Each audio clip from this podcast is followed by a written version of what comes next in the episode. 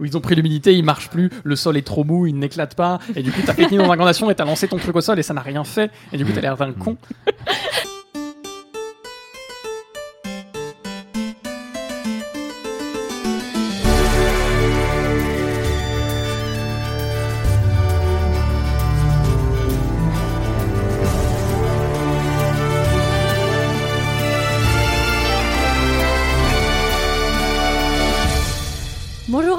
et bienvenue sur HRP, un podcast fait pour les hygiénistes et par des hygiénistes. Dans ce sixième épisode, on va parler de ces balles de tennis reçues en pleine figure durant la bataille, de cette chasse à l'arc au petit matin qui nous a fait ressentir l'âme d'un vrai chasseur, ou de ce mécanisme d'artisanat ultra inventif qui nous a émerveillés. On va parler point de vie, point de compétence, point de pugilat, bref, on va parler système de règles. Et si dans l'épisode précédent, je vous ai bassiné à base de gna gna gna, j'aime pas les règles, je vous rassure, ici il n'en sera rien. Car si en la matière je suis le cancre qui n'apprend pas ses leçons, nos invités, eux, font au moins l'effort d'ouvrir le bouquin et de garder les yeux ouverts. Pour aborder ce sujet, nous commencerons par parler des règles en général, de leur utilité et de ce qu'elles apportent de bien ou de moins bien au jeu. Et ensuite, on abordera le rapport plus personnel que nos invités ont avec celle-ci. Et enfin, nous balayerons plusieurs mécaniques de jeu connues ou moins connues pour essayer de nous faire un avis dessus. Pour ce faire, je suis comme toujours accompagnée de mon indispensable co-animateur, aussi grand par la taille que par le sel. Je parle bien sûr de Léonard. Bonjour Léonard. Bonjour Clémentine. Et pour discuter de ce sujet ô combien important, nous avons réuni notre promo ludique préféré, composé de trois brillants invités. Pour commencer, vous le connaissez déjà pour son amour des lentilles de couleur et son histoire tumultueuse avec les perruques. Vous l'aurez compris, il s'agit de François. Bonjour François. Bonjour Clémentine. Notre deuxième invité, quant à lui, occupe son temps loin des champs de bataille en peignant des armées à la chaîne. C'est notre crafter aux multiples talents. Je veux bien sûr parler de Mathieu. Bonjour Mathieu. Bonjour Clémentine. Et pour finir, une nouvelle invitée. Elle fait du GN depuis 6 ans. C'est une GNiste investie dans son roleplay, passionnée de JDR, de jeux vidéo et de jeux de plateau. Bref, une fois de plus, une amatrice du ludique dans son ensemble. Et dans ce domaine comme dans bien d'autres, elle a décroché le titre de collectionneuse légendaire. Il s'agit de Christine. Bonjour Christine. Bonjour Clémentine. Bienvenue à vous trois et merci d'avoir accepté notre invitation. Il va être temps de se lancer dans l'exploration de ce vaste sujet. Et pour cela, une fois n'est pas coutume, je vais laisser la parole à mon cher co-animateur. À toi, Léonard. Merci Clémentine. Alors avant de commencer, je demande à tous les gens autour de moi de bien penser à s'hydrater car cet édito est composé à 100% de gros sel. Et oui, car je vais pouvoir solder une rancune que j'ai depuis un certain temps sur le grand drive de la rancune. Et cette rancune, c'est contre ces événements que je nomme amicalement, si je peux dire appeler ça amicalement, les gènes me porguent. Mais oui, vous savez de quoi je parle. Ces gènes où il y a plus de règles que de background il y a des annonces pour tout et n'importe quoi, transformant un champ de bataille en marché à la criée. Deux perces armures, une boule de feu, quatre légendaires, huit de ténèbres et 5 kilos de merlan pour la petite dame. Allez, mesdames, messieurs, anguilles, surin, potions. Comment ça, elles ne sont pas fraîches, mes potions? Bref, le seum. Mais encore, je pourrais me dire, ça va, on va passer un bon moment. Et puis je tombe sur le calcul des points de vie et armure, qui change selon la localisation, la matière de l'armure, qui est cumulable avec les couches au prorata de, de recouvrement que vous aurez sur le dit membre. Alors soyons bien, bien, clairs, la grande majorité des joueurs ont du mal à compter 3 points de vie globaux en général. Et finalement, à quoi bon porter autant d'armure et à crever de chaud quand ce vil optimisateur de Corentin aura plus d'armure que toi en chemise Wish? Car oui, Plein de règles amènent des failles dans le système, et les failles amènent l'optimisation, et l'optimisation amène les Corentins. Vous savez, ces chacos du fun qui ont une tétrachée de compétences au détriment de la cohérence et l'immersion. Et lorsqu'on leur demande s'ils trouvent cela normal, ils répondent Bah, j'y peux rien si je suis trop pété, c'est les règles qui sont mal faites. Ben oui, Corentin, tu peux rien si tes genoux sont tout pétés, c'est ton corps qui est mal fait. Mais je rigole.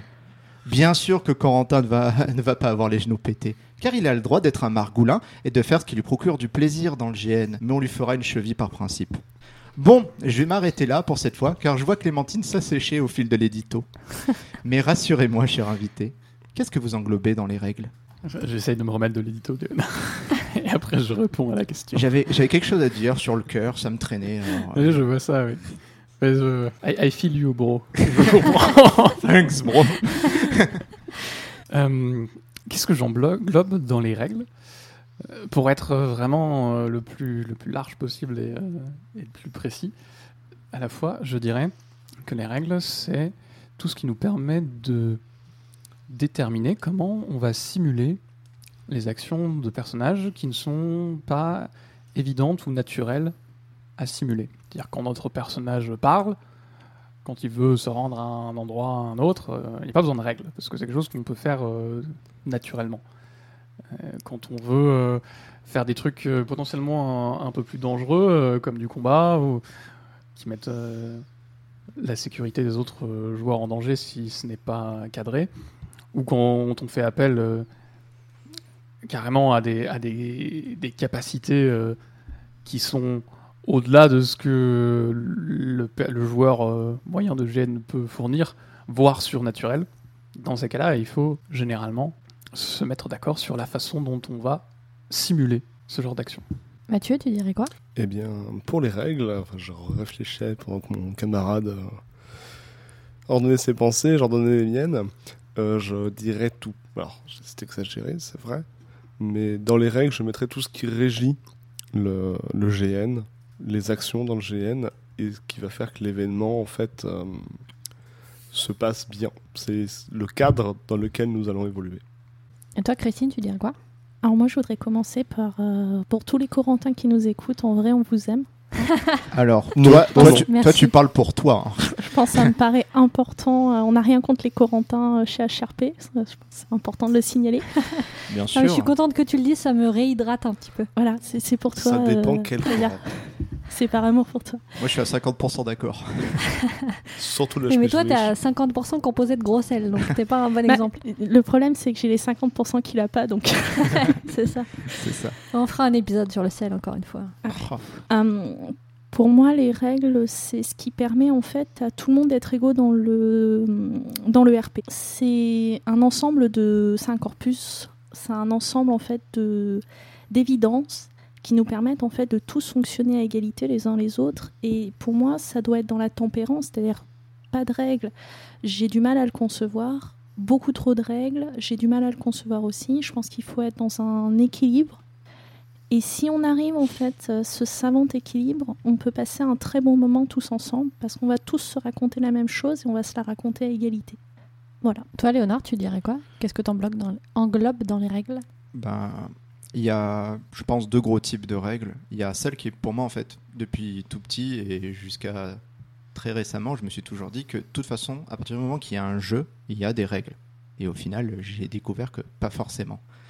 Et euh, donc, pour moi, à partir du moment que tu joues un jeu, tu dois être encadré par des règles. Donc, pour moi, c'est les premières, ces premières règles qui vont être tout ce qui va être le ludisme, ce qui va nous permettre de faire le, du jeu de rôle grandeur nature. Puis euh, il y a ces autres règles que j'appelle euh, les, les règles, on va dire, de sécurité, de bienséance, qui sont des règles qui ne sont pas liées au jeu, mais qui sont très importantes pour que le jeu fonctionne bien, qui vont permettre d'avoir le cadre pour pouvoir euh, ben, jouer tous ensemble correctement. Et pour moi, c'est à peu près euh, ces deux types de règles. Et du coup, pour toi, à quoi ils doivent servir les règles? Euh, à me guider dans ce que je fais, à me guider dans, dans où j'évolue. Par exemple, si je dois faire quelque chose, comment je dois le faire? Quel est le protocole? Comme par exemple dans la vraie vie, parce que bon, là on peut, on peut rapprocher ça au jeu de rôle grandeur nature, donc à l'immersion, tout ça. Quand je dois faire quelque chose dans la vraie vie, une manipulation, je dois avoir, je dois faire, je dois mettre en pratique des règles. Généralement, par exemple, mettre quelque chose, il faut appuyer sur ci, il faut appuyer ça. Et pareil pour le jeu. Il faut je mettre de l'eau avant les pattes. faut mettre de l'eau avant les pattes. Tu peux essayer. on-off. Faut casser la coquille de l'œuf avant de le faire cuire. C'est ça. Et vraie. ben là, c'est à peu près pareil. C'est euh, je veux euh, par exemple euh, faire quelque chose dans ce monde. Quelles en sont les règles et quelles en sont les lois pour que je puisse le réaliser quoi.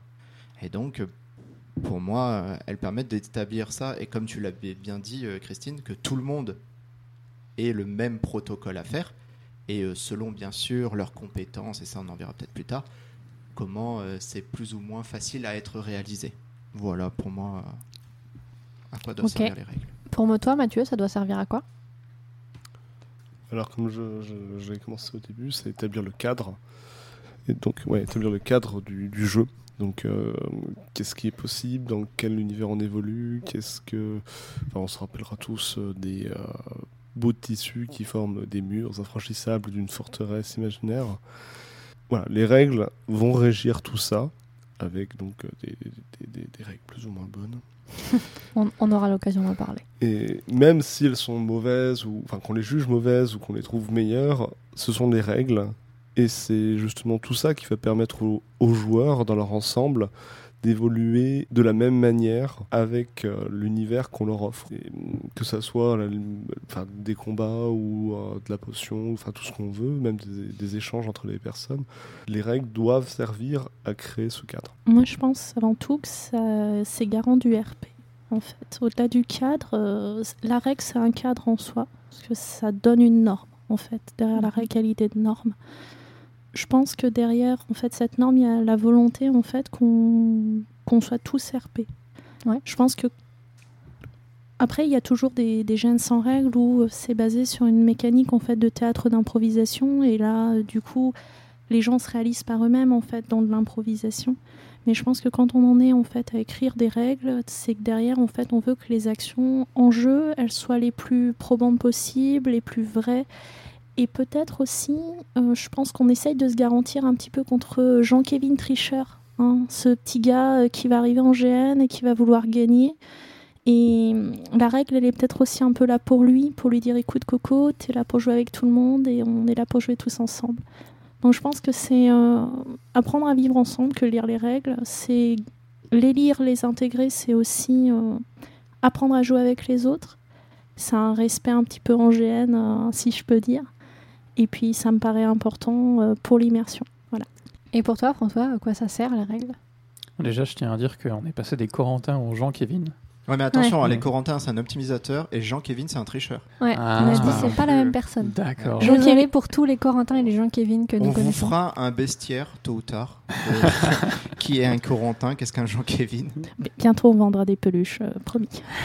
Euh, moi, je suis plutôt d'accord avec tout ce qui a été dit par tout le monde. J'ajouterais que à partir du moment où on incarne un personnage qui n'est pas nous-mêmes, dans un univers qui n'est pas celui qu'on connaît, euh, il nous faut des repères pour savoir qu'est-ce qui est possible, qu'est-ce qui n'est pas, qu'est-ce que notre personnage peut faire ou pas, comment il peut le faire, qu'est-ce qui et, qu'est-ce qui peut exister dans cet univers, comment on le simule? Moi, j'ai j'ai une question à rajouter là-dessus. C'est est-ce qu'il y a un aspect ludique aussi? Est-ce que ça peut apporter euh, un amusement particulier les règles? Ou est-ce que pour vous c'est vraiment juste pour encadrer, on va dire, le roleplay? Oui, bien sûr.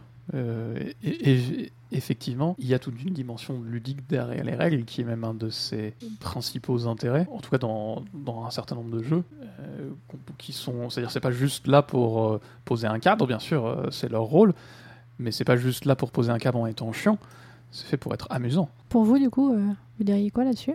Euh, moi, je dirais que ça dépend. En fait, ça dépend du point de vue, ça dépend de la team orga. Euh, Il y a des team orga qui vont faire des règles uniquement pour faire des règles pour garantir quelque chose. Donc là, on est vraiment dans le cadre à 200%. Il y a des team orga qui vont avoir envie d'organiser des événements fun et donc du coup, les règles vont être écrites pour être fun. Même si elles sont euh, coercitives, même si elles limitent le jeu des joueurs, elles vont d'abord être écrites pour être fun. Je vais faire un, par- un parallèle en fait avec le jeu de société, parce que je suis une grosse joueuse de jeux de société. Euh, les règles, elles sont pas ludiques en jeu de société. Par contre, en les appliquant, on va s'amuser. D'accord. Voilà. Toi, tu dirais quoi, Mathieu, là-dessus? J'étais en train de redéfinir le ludique dans ma tête parce que justement, je ne suis pas sûr. Je suis pas sûr que le, le ludique soit. euh, Enfin, que j'ai pas d'avoir identifié le ludique en fait, dans les règles euh, Mm. auxquelles j'ai pu jouer. Donc, euh, Donc ouais, toi, tu non. dirais que non, ça sert pas à, à apporter Alors, du ludique. sûrement, mais que je le vois pas. Ok, ça marche. Et toi, euh, Léonard? Ludique, euh, je dirais peut-être du dynamisme, moi, plutôt. Ok. Je J'irai pas sur le ludique, mais le fait que, par exemple, il y a des règles euh, du genre. Oh là là, ben, un truc tout, bête. euh, par exemple, je veux forger une armure, il me faut ça, ça, ça, parce que les règles disent qu'il faut ça, ça, ça. Et ben, ça va m'activer, peut-être comme tu le dis, comme un jeu, ça va m'activer à aller. euh, chercher en fait ces différents matériaux qui vont me permettre de faire mon armure et donc au final créer du jeu parce que je vais aller voir différentes personnes je vais aller prospecter je vais aller marchander et grâce à ça en fait ben je vais euh, vers le jeu Je pense que c'est, il faut vraiment voir en fait ça comme un petit peu un jeu de société, euh, sur, surtout sur les règles d'artisanat. Ouais. Parce que tu as, vraiment en fait, tu vas créer quelque chose. Alors, c'est mieux quand la team orga a prévu que tu crées un vrai objet. Souvent, ça n'est pas le cas pour des questions de budget. hein. On, n'a pas, on ne vit pas GN, on aimerait. Euh, je pense que ludique, effectivement, c'est peut-être pas le mot, parce que même si elles sont fun, elles ont, elles sont pas forcément conçues pour être ludiques. D'accord. Je pense qu'elles sont conçues, à mon sens, pour garantir la sécurité de tous Ok. et parfois pour euh, qu'on joue tous ensemble. Du coup, on a déjà abordé plusieurs aspects positifs euh, que peuvent amener les règles, comme euh, effectivement une capacité à jouer tous ensemble, éventuellement un peu de ludique pour certains, éventuellement aussi un, comment dire, un moyen de se prémunir contre la triche. Est-ce que vous voyez d'autres aspects positifs que peuvent amener les règles? Moi, je vois Ouais. un, un intérêt qui est peut-être pas euh, un avis très partagé ou très répandu, qui est que les règles peuvent Oui. aider à l'immersion, Ok. dans le sens où j'ai pas trop préparé euh, comment je vais Tu, développer tu cet vois aspect. euh, pour peut-être t'aider, euh, tu vois où ça mène en fait quelqu'un qui va jouer. Alors, il y en a qui vont avoir l'instinct direct de il faut faire ça, il faut partir par ça, il faut faire comme ça. Alors que celui qui débute de- dans le jeu, il sait pas quoi faire et par les règles, il sait où il peut rentrer quoi, par quel poste il, Il porte, va il être peut guidé. rentrer. Il va être guidé, ouais. Ça, alors ça c'est tout à fait vrai. Je pensais pas forcément à du point de vue d'un débutant. Je Ouais. parlais plus de manière générale, même si tout ce que ce que tu dis est tout à fait juste. Euh, ça peut aider à, à- à être guidé quand tu ne connais pas du tout euh, euh, le GN et l'endroit dans lequel tu mets les pieds. Euh, avoir un cadre euh, peut te permettre de te sentir plus à l'aise Mhm. parce qu'au moins c'est clairement déterminé. Il y a des, il y a des gens, euh, c'est comme les gens qui arrivent en jeu de rôle et qui qui savent pas trop ce qu'ils ont le droit de faire ou pas. Ouais, Ils ouais. demandent à leur meneur de jeu est-ce que j'ai le droit de faire ça, est-ce que j'ai le droit de faire ça. Ah, je vois ce que Euh, tu veux dire. parfois, il leur, faut, euh, il leur faut un cadre. Et je pense qu'en GN, c'est pareil. Si tu as certaines actions qui sont codifiées, voilà, tu- si tu veux faire ça, tu dois t'y prendre de telle manière. Ça peut les aider. Il y a un Mais côté intégration sociale aussi. Pour reprendre en fait l'exemple de Léonard et le côté euh, débutant, quand on arrive en fait dans un milieu qu'on connaît pas du tout, il y a des codes. Et le premier code en fait auquel on se confronte, ben, c'est la règle. Et du coup, il y a un côté rassurant à avoir tous la même règle parce Ouais. que quand on cherche une réponse, on sait où la chercher. On sait gros- comment faire les autres, comment font les autres, comment nous on va pouvoir faire. En gros, t'as pas à te poser la question de comment je vais faire pour faire ça parce que t'as déjà la réponse dans le livre de règles. C'est ça que tu Ouais, dis. un petit peu. Non, Alors, c'est pas forcément ça dans la pratique, mais dans la théorie, en tout cas, je pense que c'est Mhm. c'est ça. C'est très intéressant ce que tu dis. Oui, effectivement. Et du coup, qu'est-ce que tu voulais dire par rapport à l'immersion? Euh, je voulais dire par là que le fait d'interagir avec les règles peut t'aider, toi en tant que joueur, à ressentir certaines émotions que ton personnage devrait ressentir dans certaines situations données. Est-ce que tu as un exemple? Euh, J'essaie d'en trouver un à la volée. Euh, si tu sais que tu es à ton dernier point de vie, tu vas stresser. Parce que tu sais que tu es blessé et que tu n'es pas loin de la mort et de la perte de ton personnage. Hmm. Et donc le fait de savoir que euh, cette dernière touche, cet ultime point de vie est ce qui sépare euh, ton personnage euh, potentiellement de la mort, ça va te permettre de mieux ressentir la, détresse, le, stress et le, comment dire, le, côté décisif de la situation dans laquelle tu te retrouves. Et, va faire monter l'adrénaline comme si, presque comme si tu étais vraiment toi-même en- en situation de danger et de mort. T'avais un exemple, Mathieu, là-dessus? Oui, sur certains gènes survivalistes, en fonction de ce qui se passe, de ce que tu fais, euh, ou des morts que tu vois, il peut y avoir, par exemple, je me rappelle une règle que j'ai trouvée pas très bien faite et au final qui était super, des lettres à ouvrir. Voilà, c'est la psychologie de ton personnage qui évolue, t'as vu un mort, ça t'a traumatisé, tu ouvres des lettres, et t'as plus ou moins de lettres au bout de... Enfin, et chaque lettre va te donner en fait la psychologie qui évolue. Et donc, en fait, la descente aux enfers de ton personnage. Oui, c'est très, oui, effectivement, c'est pas Il faut Tout à que ça fait la même chose. Ça, c'est plus Mm. du coup les règles comme euh, guide d'interprétation et comme euh, Mm. aide à, euh, C'est à, t'immerger dans l'univers euh, par des par, Oui, des concepts- par, des, par des indications très concrètes de Ouais, c'est ça. voilà là tu te- ton personnage ressent ce genre de choses. Et il vient de voir son premier mort, euh, ça lui Mhm. fait tel choc. euh, Oui. Voilà. ça va. Et ce qui va emmener à du jeu en fait. Parce qu'en gros là Normalement. c'est un gros un, un pass pour avoir plus d'interaction de jeu en fait avec d'autres individus. Si tu en avec ce genre d'enveloppe quoi. Ça te permet d'avoir un, challenge en fait automatiquement. Je trouve ça assez intéressant. Bah, Je vais vous donner un exemple qui moi m'est arrivé sur Conquest. En fait, euh, on venait de sortir d'une grande bataille contre les Skargen. On avait, on s'était tapé deux à trois heures de bataille. On arrive en fait au fort. Il était assiégé par la Black Ice. Donc déjà, faut faire une trouée. euh, donc on, était, on crevés. Il faut faire une trouée en fait jusqu'au euh, jusqu'au fort parce que les portes étaient attaquées, donc ils avaient commencé à enfoncer, donc on arrive à les, déborder et moi, euh, Dame Taskaya, l'une des générales du Nord, elle me dit faut tenir en fait, faut absolument que les blessés y passent, donc faut tenir. Et je savais que au niveau PV c'était pas ouf, Euh, au niveau euh, armure c'était pas ouf, mon bouclier C'était était critique. bah, en fait, mon bouclier était pas en très très bon état parce qu'il y a des règles en fait d'usure euh, des, Mm. des protections, notamment des boucliers. Moi, je savais qu'il tiendrait pas. C'est un coup de marteau, Ouais. il était mort quoi. Et euh, j'ai voulu protéger un de mes petits camarades qui était sur la ligne et j'ai pas vu en fait le général de la Black Ice et en fait il m'a tapé à l'intérieur du poignet là où il y avait pas de protection, pas du tout. L'intérieur du bouclier. Ouais. ouais. Enfin, m- Ouais, ouais. non, je, enfin, je parais en fait avec la main droite et en fait il m'a vraiment tapé un coup de marteau, mais un coup de marteau à l'allemande, c'est-à-dire sans retenue. euh, C'est Ouais. pas on retient nos coups et tu te prends le coup de marteau et puis t'as intérêt d'avoir une armure full plate. Et, euh, et là en fait c'est déclenché en moi le, ben normalement IRL j'aurais le bras pété. Ouais. Et donc du coup bah, j'ai joué le bras pété. J'ai lâché l'épée, j'ai lâché le bouclier, j'ai essayé de ramener mon bras. Du coup j'ai tiré mon épée, mon bouclier, ça générait du jeu. Je suis allée à l'hôpital. Et je ressens en fait ce que tu dis quand tu dis euh, le dernier point de vie. La règle, elle va permettre aussi ça. Euh, pour moi, c'est un guide de l'immersion quelque Mhm. part. Attention, toujours quand c'est fait en tempérance et Bien que c'est Ouais. pas dans l'excès.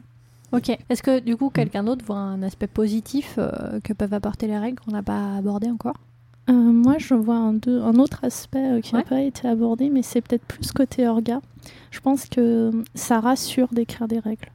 Parce qu'on a l'impression que pour faire un GN, il faut cocher une liste. Alors, euh, j'ai fait mes backgrounds, j'ai mon univers, Check. il est complexe. Check. euh, j'ai mes joueurs, j'ai mes scénario. PNJ, j'ai mon scénario. Merde, on n'a pas les règles, ça va pas fonctionner. Les joueurs dans la lettre d'intention, ils s'inscriront jamais. Il faut qu'on fasse des règles. Et quand on a fait des règles, j'ai l'impression qu'il y a ce dire, euh, ce sentiment un petit peu de se dire, ben voilà, euh, j'ai fait l'étape, c'est bon, mon gène il est validé par la communauté, il y a des règles. Ouais, je suis tout à fait d'accord. Moi, je vais plus à des GN tant que les règles sont pas publiées. Parce que les règles peuvent tellement ne pas me correspondre Mm. que je préfère perdre mes sous, revendre ma place. Ou... Ça marche. Tu vois, t'allais dire un, truc, François? Ah, J'allais dire que, bah, autant je, oui, effectivement, si, si ton GN a prévu d'avoir des règles, euh, c'est bien que les joueurs les aient à l'avance et ça peut complètement orienter la façon dont tu vas, tu vas jouer et, et, euh, approcher un GN. Euh, pour autant, euh, je pense pas qu'il faille faire des règles pour faire des règles. Oui. Tu fais des règles si tu sais pourquoi tu veux faire des règles et qu'est-ce que tu veux qu'elles euh, qu'elles apportent. Les règles, elles sont là pour soutenir un certain style de jeu. Et si tu te dis juste, bah, faut que je fasse des règles parce que c'est comme ça, sans te poser la question de qu'est-ce qu'elles vont apporter à ton jeu, pas forcément une- un bon argument pour moi. Mais je, je pense pas que c'est ça que vous vouliez dire non plus. Non, c'est pas vraiment ça que je voulais dire, mais je comprends ton point de vue. Effectivement, il faut pas faire des règles pour faire des règles. J'ai Ok. retrouvé l'idée que, Ah. que j'avais tout à l'heure sur euh, ce que tu disais. Et je trouve en effet que les règles permettent l'immersion parce que ça peut aussi te permettre la... de comprendre la philosophie dans laquelle les organisateurs écrivent leur GN et donc de comprendre ce qui va être joué. Parce que parfois, bah, les orgas, c'est que des orgas, ils ont, c'est pas Tolkien ou d'autres grands écrivains, c'est des gens euh, plus ou moins lambda qui essayent de créer un univers. Et donc de savoir l'événement, de comprendre ce qu'on va jouer à l'événement, ça peut permettre de suivre et donc de, comment dire, de se diriger dans le bon sens du GN. Et donc de s'immerger plus profondément dans le jeu. Donc en, en gros, ce que je comprends, c'est que pour toi, c'est des informations supplémentaires par rapport à d'intention pour comprendre vraiment où vont les, où vont les orgas, quoi. On peut le dire comme ça, oui. Ouais. Et du coup, est-ce que euh, pour vous, il y a des choses que négatives qu'amènent les règles? Et quoi, du coup? Moi, moi, moi, là, je peux dire quelque chose. J'ai plein de trucs à dire. Attention les gens, Kevin, Euh, attention les Corentins. C'est ça. Euh, non, clairement, bah, j'en ai parlé dans l'édito, mais c'est quelque chose que je suis assez gonflé en champ de bataille. C'est en, en voir en- et entendre encore des gens euh, pour un coup d'épée, sachant que on a lu les règles, on sait que un coup d'épée fait un point de dégâts, qui arrive à nous taper et dire 1. Et ça, c'est des tu immersions euh, terribles en champ de bataille, que quelqu'un crie 1, 1, 1, mais on le sait tous que ton arme fait 1, c'est la base, et toutes les armes font 1. Et même euh, après avoir toutes les annonces, ben, les deux, les trois légendaires, des choses comme ça pour des trucs un peu plus fantastiques, et ben moi ça me, ça me sort un petit peu. Alors, de- des fois, j'ai de la chance, je peux faire abstraction de ça, mais euh, des fois, entendre des fois des gens en plus taper à la mitraillette, alors faire 1, 1, 1, 1, 1, 1, 1, 1. Là, tu fais pas non. Ok. Mathieu, toi, tu vois des trucs euh Alors, euh, je, je suis tout à fait d'accord avec ce que vient de dire Léonard. Euh, les annonces sont complètement à chier. Euh, je pense que les règles peuvent être génératrices du, de sortir de l'immersion, en fait. Et justement, il faut faire très attention à ce qu'on écrit dans nos règles à cause de ça. Donc, je vais citer tout de suite un article qui, pour moi, était euh, révélateur de ça, euh, qui me l'a bien expliqué. C'est les règles pourraves d'électrogène. On mettra le lien en Voilà, description. je, je pense que voilà, je vais me taire, je vous laisse lire ce- cet article qui est très long, très intéressant et bien écrit, qui dévoilera tout le reste de ma pensée. Alors moi, c'est les au-delà des coups mitraillettes, effectivement, qui ont tendance à me euh, gonfler euh, menu. euh, je dirais que c'est les sorciers et tout ce qui utilise en fait de la magie en GN pour faire des dégâts. Euh, Il y en a marre, les gars. Arrêtez de balancer en fait euh, la boule de pétanque peint en rouge avec un petit fanion bleu et La boule de mousse. Parce que La, la boule de mousse. tu sais, on- des Les fois, mages, on voit... ultra violent. Les mecs, tu pointes. Allez, viens. Non, mais tu sais, des fois, elles ont cet aspect boule de plastique. Tu sais, les boules de pétanque en Ouais, plastique ouais, dans lesquelles ouais. tu as enlevé mousse, de les l'eau. mousses à décathlon. Ouais, ouais. Ouais, même pas, même Non, il y a pas. des trucs en en plastique. les, plastiques bourrés d'eau, c'est les, les vieilles boules de pétanque que tes parents ils t'achetaient pour Ouais, que tu joues en fait dans la cour de la maison. En plus, ça vole au vent. euh, Et ah, une, une merde infâme et euh, arrêtez de les balancer sur les joueurs qui ont des armures en fait temps et te leur tire, je t'ai fait un dégât de feu. Mec, tu m'as fait un dégât plastique. Je vois bien. Mec, j'ai été vaguement éraflé par un petit, euh, un petit souvenir de mon enfance. Donc, à part que t'es nostalgie, euh, s'il vous plaît, pitié, arrêtez non. pour nous. Moi, J'ai fait un gène où les projectiles magiques et autres, c'était des, euh, des balles de ping-pong. Ah ouais. Donc Pire. déjà, si le vent est en face de toi, t'as une chance sur deux pour que ton projectile magique te revienne dans la figure. Ça, c'est le contresort. C'est c'est pas très impressionnant. C'est underwhelming, euh, comme on pourrait dire. Non, Enfin, quand on sort et que tu balances une euh, balle de ping-pong qui dévie de 2 mètres de sa trajectoire et qui, qui, qui- non, mais en plus, Est-ce que, les systèmes, est-ce que les systèmes de magie ont été mis en place par des profs de PS Je sais pas. je pense, je, je pense qu'en fait, tous nos profs de PS sont des géanistes qui s'ignorent. Non, pour citer l'article d'électrogène, ce sont des mauvais golems qui n'aiment pas les règles, et qui n'aiment pas les gens en fait. Après, Ok. il y a un truc aussi. euh, on en avait discuté une fois avec Léonard euh, sur, un- sur comment en fait faire des sorciers sympas en GN et on Hmm. s'était dit plutôt que faire des dégâts, faire des, euh, Du des effets en fait, du contrôle, Ouais, des le effets. contrôle, c'est très bien. On, on voit beaucoup ça en Ouais. fait dans les masses LARP en fait, euh, des sorts de masse. Mhm. Alors faut-il encore que ce soit joué pour que ce soit joli, hein, c'est le même problème que les rituels. Mais euh, ça peut donner un petit côté euh, fun, ça permet aux gens de créer du jeu pendant les batailles et on sort un petit peu de ce dégât euh, linéaire du 1, du 2, du 3, euh, Mhm. X légendaire. euh. Et euh, après, quand même, beaucoup de règles sont maintenant basées comme ça sur le système de lancement de sort. C'est que tu ne peux pas lancer un sort en disant juste une phrase comme ça. Maintenant, dans certains GN, tu as soit tu dois déchirer une carte de mana, soit tu dois faire une incantation de temps de temps, soit tu dois faire un petit geste ou quelque chose comme ça qui te permet ben, de, euh, on va dire, respecter, on va dire, euh, les règles de ce monde, quoi. De dire je peux, je lance pas la magie parce que j'ai assisté à des GN où clairement la, la magicienne, elle prenait sa main en forme de pistolet et elle tirait genre comme ça, ta ta ta, et elle avait plus de munitions que n'importe quelle mitrailleuse. Hein.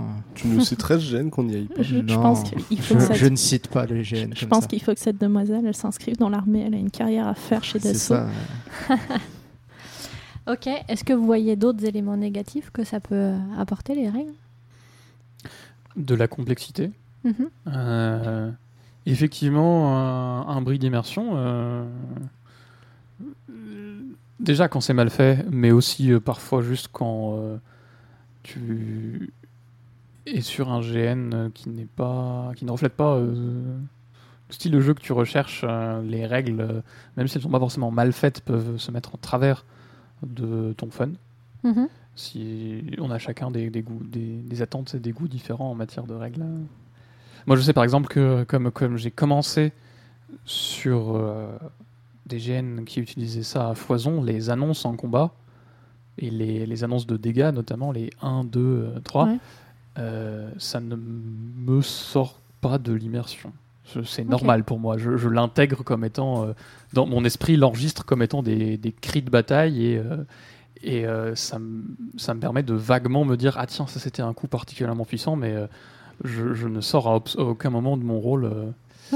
Après si ça commence à être des annonces vraiment longues euh, avec 4 ou 5 mots clés différents, euh, oui là ça va faire Ouais, chier. t'as envie Mais, de te euh, poser, prendre un carnet. Alors du coup, attention. Non, non, ouais. si, si les annonces restent courtes, euh, courtes, directes et claires, euh, ça ne me sort absolument pas de mon rôle, alors que je sais que pour d'autres personnes, ça, euh, c'est pas possible. Ouais, autour de cette table, euh, sans doute, peut-être aussi. euh. C'est la multiplication de sortes d'annonces qui rend ça vraiment imbuvable. S'il y en a Mm. quatre, bah, je sais pas, euh, pétrif- pétrifiés ou d'autres qui peuvent très bien marcher, ça peut être très sympa. Mais plus il y en a, moins on s'en souvient, plus on sort du jeu. Oui. Il, faut pas. Ce que je disais par euh, la complexité, Mm. euh, si tu utilises des annonces dans ton système de règles, à mon avis, il faut les limiter en nombre Mhm. pour que tout le monde puisse les retenir. Oui, Mhm. oui, oui, Euh, d'accord. si tu commences à en avoir euh, plus d'une, déjà à plus d'une dizaine, euh, ça commence à devenir compliqué de tous les retenir. Et euh, ce genre de système n'est efficace que si tout le monde sait immédiatement qu'est-ce qui, comment il doit réagir à tel type d'annonce. Alors il y a un autre problème aussi, à mon sens, c'est euh, le, la durée de l'effet. C'est-à-dire que par exemple, paralysie, ça dure combien de temps? Mhm. Est-ce que ça dure 10 minutes ou est-ce que ça dure jusqu'à en fait ce qu'on t'est guéri, entre Ouais. guillemets? C'est surtout ça en fait qui est compliqué parce que hum, tu peux avoir des annonces genre paralysie, tout le monde comprend que tu es paralysé, que tu vas pas bouger ni, cou- ni courir un 100 mètres même si tu es chargé par des orques. Hum, Mais ça dure combien de temps? Ouais. Et... Ça te demande de retenir pas mal de. Bah, ça- en plus- un, un mémo quoi. Ouais, une, une- puis t'as, le- t'as les fameux sabliers en gêne qui te disent bon ben au bout de 3 minutes t'es tombé en agonie, au bout de, d'une minute en agonie t'es mort. Mhm. Et donc ça veut dire que t'es tombé à terre, tu sais que t'as 0 PV, faut que tu sortes ton petit sablier, faut que tu le mettes à côté de toi, euh, faut que tu le regardes. Alors je vous imagine, imaginez quand vous avez euh, une armure machin, il faut tourner la tête, se contorsionner sur le sol. Bon, après ça peut être RP, t'es en train d'agoniser, tu vois, tu fais la chenille, mais euh, mais c'est un petit peu, c'est un petit peu, ça sort un peu de l'immersif. Et puis euh, tu sais, alors tu sais jamais comment les jouer, combien de temps les jouer. Et t'as toujours un organe qui dit bah vous jouez euh, comme ça vous des avantages. Ouais, bon enfin euh, écoute euh, Coco, moi j'ai Ouais. du jeu à faire si tu veux. Paralysie c'est mignon parce que ton PNJ m'a griffé, mais j'aimerais bien faire autre chose si tu veux de ma journée. Moi j'ai de la géopolitique à faire, euh, j'ai pas que ça à foutre. Mhm. Voilà. Donc je pense dans ce sens-là aussi sur les durées c'est un peu chiant. On se souvient jamais. Bah, certains systèmes intègrent euh, la durée dans l'annonce. Euh, par exemple, paralysie une minute. Ça rajoute de la, ça Moi, ça me répond un peu au problème. Ça rajoute de la lourdeur sur ton annonce, donc ce n'est pas parfait non plus. euh, Je trouve que ça sort du jeu parce que la minute, Ouais. c'est quand même une constante très, très physique, en fait, très Mhm. contemporaine. Et donc, Mhm. du coup, je pense pas que dans un truc de Oui. science-fiction, de fantasy, tu gères la durée comme. enfin, Autant, euh, autant euh, si je comprends bien ce que tu veux dire, autant euh, paralysie, ça pourrait être le, le sort quoi, qui te fait ça, autant si tu rajoutes un temps, ça devient bizarre. Quoi. Bah ouais, ça.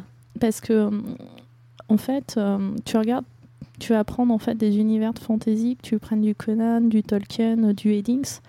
euh, ils vont pas gérer en fait les constantes euh, physiques de la même manière. Mm. Tu vois, genre Ouais, dans, dans, dans Eddings, euh, t'as t'as Garion en fait, il peut se téléporter.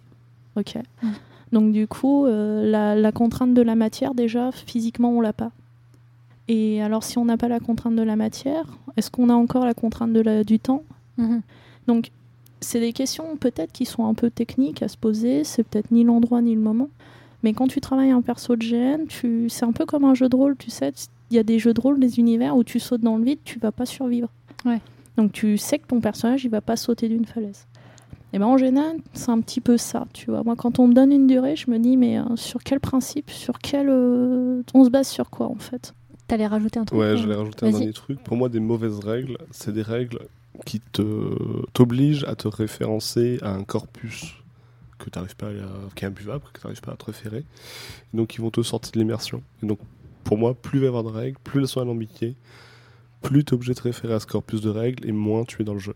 C'est des règles qui te font quitter le jeu.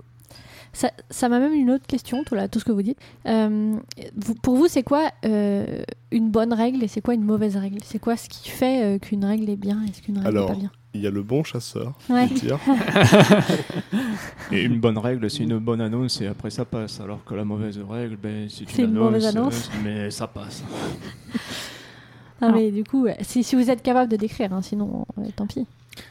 Moi, je dirais, si je peux me permettre de prendre la parole, que c'est avant tout une annonce qui est logique. Mhm. C'est quelque chose, en fait, tu vas l'entendre, tu vas dire, bah ouais, je sais comment le jouer. C'est un- c'est une règle, en fait, qui va te paraître. euh, Inné. Ouais, c'est ça, chercher le mot, merci. Inné. C'est-à-dire, tu vas pas avoir besoin tout le temps euh, de te référer aux règles. Alors, moi, j'ai toujours les règles sur moi imprimées en GN parce que quand je suis en off, euh, c'est surtout sur celle de craft. J'ai toujours tendance à les lire. Mhm. Après, il y a un truc qu'on oublie beaucoup, en fait. euh, le support des règles en GN, c'est pas ton bout de papier imprimé sur ta HP bureautique euh, 304, c'est l'orga. Ouais. Et nous, ça nous est arrivé en GN sur le Fort Licorne, qui est un GN, d'ailleurs, je salue la team, euh, les gars, si vous nous entendez, bisous. On vous aime. On vous aime. à, à un moment donné, on s'est retrouvé dans un souterrain. Et moi, franchement, leurs règles de Radistan, j'avais rien bité. Et euh, le G- l'orga me l'avait déjà expliqué quatre fois. Donc, tu es là, tu fais OK. Et on se retrouve. Et les radiations augmentaient, les radiations augmentaient. Donc, je vais voir l'orga. Je lui fais Excuse-moi, euh, je suis blessée, mais je me sens vraiment, vraiment pas bien. Euh, est-ce que, euh, est-ce que euh, là, tu penses que je peux gérer encore des doses de radiation ou pas?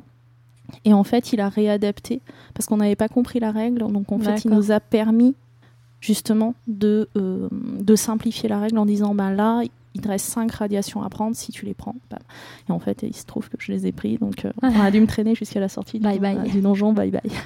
Justement, on arrive exactement dans la règle qui est logique ou qui l'est pas, et donc qui te réfère encore plus de règles. Ouais. Parce que bah voilà, c'était pas, c'est pas, les règles n'étaient pas, pas, enfin réelles. Ça, ça ne donnait pas la, ce qui se passe avec de la réalité pour la radiation. Donc on est obligé d'interpréter un corpus de règles qui est parfois écrit avec les pieds ou qu'on comprend Mhm. pas.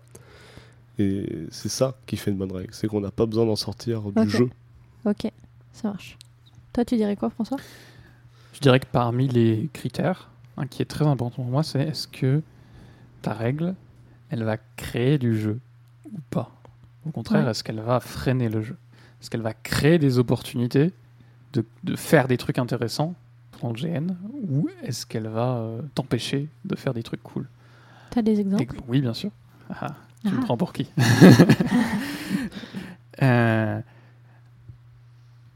Une règle qui te dit tu as besoin de telles compétences pour euh, utiliser du poison sur ton arme. Genre, euh, compétences pour les assassins. Euh, j'ai un- une fiole de poison. Si je veux enduire mon arme avec du poison, j'ai besoin d'une compétence. Est-ce que, est que ça va amener du jeu? Est-ce que c'est vraiment nécessaire?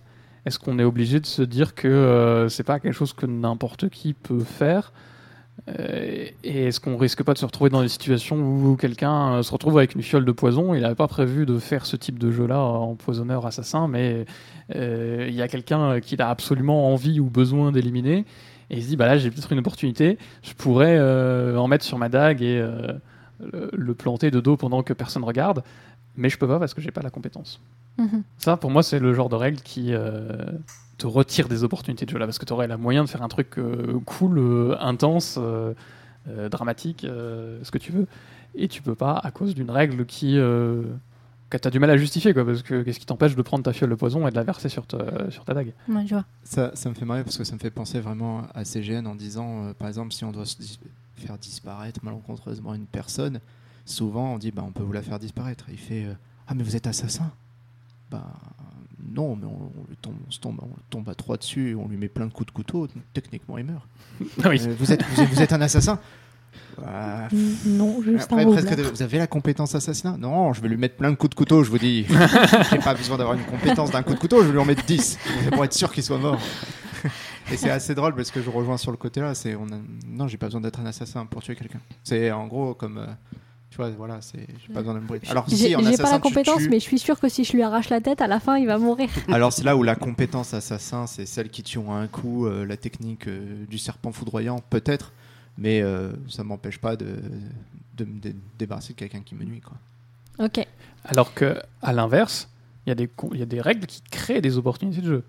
Par exemple, euh, si tu as un, un personnage qui est artisan, euh, et tu as d'autres personnages qui sont des commerçants, euh, si tu as des règles qui simulent le, fait de s'échanger des ressources et de pouvoir les utiliser pour créer des objets utiles en jeu, euh, si, tu n'as pas ce genre de règles, les joueurs qui jouent artisans, commerçants, etc., vont pas forcément euh, avoir d'intérêt ou avoir l'idée de euh, se rencontrer pour essayer de simuler le fait de, s'échanger des ressources, des denrées euh, qui n'ont pas de qui n'ont pas vraiment de représentation physique euh, ou, ou d'impact sur le reste du jeu.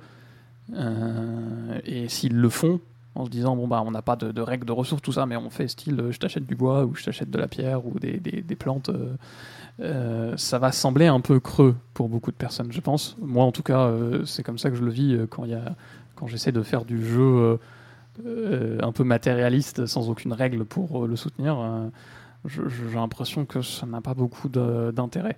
Alors que si tu es un artisan qui a besoin de ressources pour créer son objet et que tu as des commerçants qui euh, ont des ressources, et ben naturellement ils vont être amenés à se rencontrer et à marchander et à créer des interactions. Et ça va sembler tout à fait naturel, ça va sembler, euh, ça va sembler beaucoup plus facile. Alors après, est-ce qu'il faut, euh, là c'est plus une question peut-être qu'une remarque, mais il faut peut-être aussi que ce jeu-là soit supporté par les orgas? Parce que par exemple, on, se Mhm. on se retrouve en fait dans certains GN où euh, les, tout ce qui est marchand et artisan, ils ont des besoins d'échange, ils ont besoin en fait d'un espace de marché. euh, et ben, souvent, tu as envie de le faire, mais le PNJ il bouffe. Alors, Ouais. j'ai rien contre les PNJ qui mangent, hein, je vous aime les gens, mais euh, les orgas, s'il vous plaît, quand vous mettez en place en fait un, un lieu d'échange, un marché, ce serait bien qu'il soit pas ouvert en fait de qu'il 7h30 du matin à C'est la poste. 8h45 et Ouais, euh, de continue, euh, quoi. voilà et de 19h30 en fait à euh, 19h45 Mm. parce que tout le reste du jour en fait les règles elles sont là, il n'y a pas de souci, on peut on peut faire libre échange mais par contre il n'y a pas le mec. Ça marche que si c'est un GN administration française. Voilà, c'est ça. Ou espagnol. Mais alors, euh, Mais du alors, coup, les euh, horaires sont Un variables. système 24 heures sur 24, euh, je peux te dire que le syndicat de la guilde des marchands, il va te tomber dessus. Non, mais c'est vrai qu'il pourrait y avoir des backups. Ouais, ouais. ce genre de choses. En quoi. fait, quand tu prévois, je pense, ce genre de règles, c'est bien de prévoir leur, euh, leur impact en jeu, en fait. De, de prévoir euh, qu'il y ait plusieurs PNJ qui vont tourner, ou Mhm. qu'un orga le prenne en charge, et que tu aies vraiment, en fait, ce lieu d'échange, euh, ou marchands, en fait, et artisans. Alors, sou- souvent entre marchands, mais ils vont pouvoir se, se rencontrer, échanger des denrées, et, euh, et faire des actes commerciaux. Tout à l'heure, Christine, tu as parlé de, du fait que le, les règles, ça pouvait servir à prévenir un peu la triche. Et du coup, comment est-ce que, en quoi est-ce que les GN permettent d'empêcher la triche? Comment est-ce que, comment est-ce que c'est géré? Est-ce qu'il faut de l'arbitrage? Est-ce qu'il faut euh, le faire à la confiance euh, qu'on a envers les joueurs? Est-ce qu'il y a une autre solution? Comment est-ce que vous, comment est-ce que vous prévenez la triche? En étant présent sur son jeu en tant qu'orga. Donc c'est une sorte d'arbitrage, quoi. Oui, en faisant confiance aussi euh, aux joueurs, euh, soit en les laissant jouer, soit en observant les remontées qu'ils peuvent nous faire, ou même en ayant des règles qui euh, n'incitent pas à la triche, parce que bah, il y a peut-être suffisamment de ressources, ou que ça amène suffisamment de jeux qu'il n'y en ait pas, il y aura toujours de la triche. Enfin, c'est- même presque inhérent aux, aux règles, mais pour le minimiser, je pense que c'est des bons axes. Toi, Léonard, tu, quoi? Tu dirais quoi? Ça dépend les domaines. Euh, je pense que qu'il y ait euh, pour le craft, euh, pour des, référents, des guildes, on va dire, qui sont maintenus par des PNJ, des orgas référents qui permettent de dire bah, si ça c'est possible de faire ou pas. je trouve ça intéressant. Faire confiance aux joueurs, bien sûr, parce que on est là pour tous prendre du plaisir. le but n'est pas de gagner. Ce n'est pas pour moi un gène, c'est compliqué de gagner. Il n'y a qu'un seul truc où là je suis pour qu'il y ait des arbitres et ben ça va être en fait tout ce qui va être bataille. Parce qu'en bataille, il y a ben, l'adrénaline, euh, énormément d'adrénaline d'un coup. On est quand même mis, euh, je vais, entre guillemets, en tension quand même.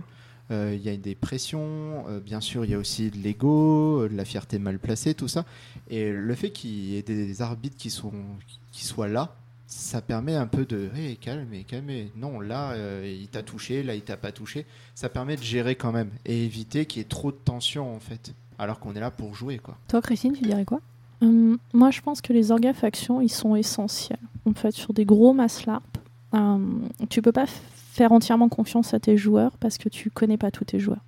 Sur des, sur des murders, on est peut-être 15, ok, on se connaît peut-être tous, c'est peut-être tous la même assaut. Par contre, sur des gros mass LARP à 70, 200, 300 joueurs, tu peux pas. Et c'est tout le sens, en fait, à mon avis, des orgafactions qui sont là un petit peu en qualité d'arbitre et de conseil, en disant, ben voilà, je voudrais faire ça. J'ai tel projet, est-ce que je peux? Et lui- voilà. Et lui va te dire, ben oui, c'est possible, non, c'est pas possible. Après, c'est sûr que plus tes règles, elles seront logiques, et plus, tu plus vite tu identifieras la triche. Ça marche. Moi, je dirais que déjà, il faut pas partir du principe que tu vas pouvoir euh, empêcher la triche par tes règles. Euh, à moins que tes règles deviennent euh, tellement contraignantes qu'elles ne sont plus fun pour personne. Mhm. Moi, j'ai fini par adopter une philosophie vraiment de encourager le fair play, faire confiance à tout le monde. De toute façon, il y aura toujours moyen de tricher. Il y aura toujours des gens qui vont être tentés de tricher à divers degrés. Si tu encourages le fait d'être d'être fair play, si tu le, tu le récompenses même presque, euh, bah, les gens vont être moins, moins tentés de le faire. Euh. Et bon, effectivement, tu peux euh, mettre en place des moyens de, de, de- de contrôle, de surveiller un peu que les gens font pas n'importe quoi. Euh, mais il faut pas que tes règles soient orientées dans cette direction. Parce que ça va juste devenir contraignant et lourd. Ça va se voir aussi. Ça va se voir. Ben, ça va se sentir, les joueurs ils vont sentir que les règles elles sont uniquement écrites en fait euh, pour ça, et Ouais. du coup euh, tu perds totalement le fun, t'as pas envie Ouais. d'y aller. Quoi. Mhm. Exactement. Ouais. Et puis bon, si tu, si de toute façon des gens trichent, euh, euh, ça leur apporte quoi? Ça leur apporte euh, un peu de satisfaction personnelle, mais plus personne va vouloir jouer avec eux. Euh, les gens vont s'éloigner d'eux. Au bout d'un moment, de toute façon, ça va se voir, ça va se savoir. Puis c'est pas subtil généralement. Non, pour, le, c'est pour avoir rarement. Mhm. vu des, fla- euh, des, des triches entre guillemets, euh, c'est souvent des. c'est bien gros. hein. Alors, moi, il y a un truc aussi. euh, il faut différencier le tricheur du, de l'erreur, en fait. Il y a celui qui triche, il y a celui qui se trompe. Et souvent, celui qui se trompe, il peut, il peut être aussi parfois un peu plus nocif que le tricheur, mais c'est jamais mal intentionné. C'est-à-dire, ben, je suis nouveau joueur, ou j'ai pas eu le temps de lire les règles, ou je sais pas, j'ai cru que ça jouait comme ça, et ça joue pas comme ça. Alors, euh, je pense que tant que ça se fait en fait dans le respect, tant qu'on se rend compte en fait qu'on s'est trompé et qu'on essaye de récupérer son erreur en jeu, il n'y a pas de drame. Mais euh, derrière en fait euh, le tricheur, il peut aussi y avoir ce gars-là et parfois se tromper c'est bien, c'est bien, c'est comme ça qu'on apprend. Mais quand on se sert en fait de ses erreurs en fait pour tricher, ça devient encore un peu plus malhonnête, je trouve. On dit ah pardon, je me suis trompée. Ouais, et puis euh, du coup, euh, bah non, je suis jeune joueur, alors que le gars, il a peut-être 10-15 gènes dans le pif, et euh, il dit, ah bah non, euh, j'ai pas compris les règles.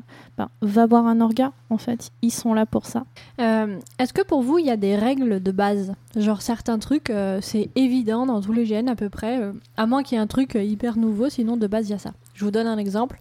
Un coup c'est un PV. Genre on prend un coup, on perd un PV. Est-ce que vous en voyez d'autres? Pas de coup mitraillette. Ça, c'est mon Ouais. gros cri du cœur. Les gars, arrêtez. Un coup de GN, ça s'arme au-dessus de la tête. Une fois que c'est posé, le bras, il revient au-dessus, voire derrière la tête. Ça, pour moi, ça devrait être un, un inné, en fait. C'est- ça, ça dépend du, du- du pays où tu vas, parce que tu vois, en Belgique, ils sont vachement plus euh, dans l'escrime sportive. En fait, ils sont vraiment au système de à la touche. Ben, l'armement, c'est pas au-dessus de la tête. hein. Ça va être très rapide. Et Ouais, mais quand tu fais de l'escrime, tu as quand même cette position en fait d'armement. Et même quand tu fais de la touche, le gars, il y a, il y a une- un temps de latence en fait entre le premier et le Mhm. deuxième coup que sur un coup mitraillette, tu Ouais. n'auras pas.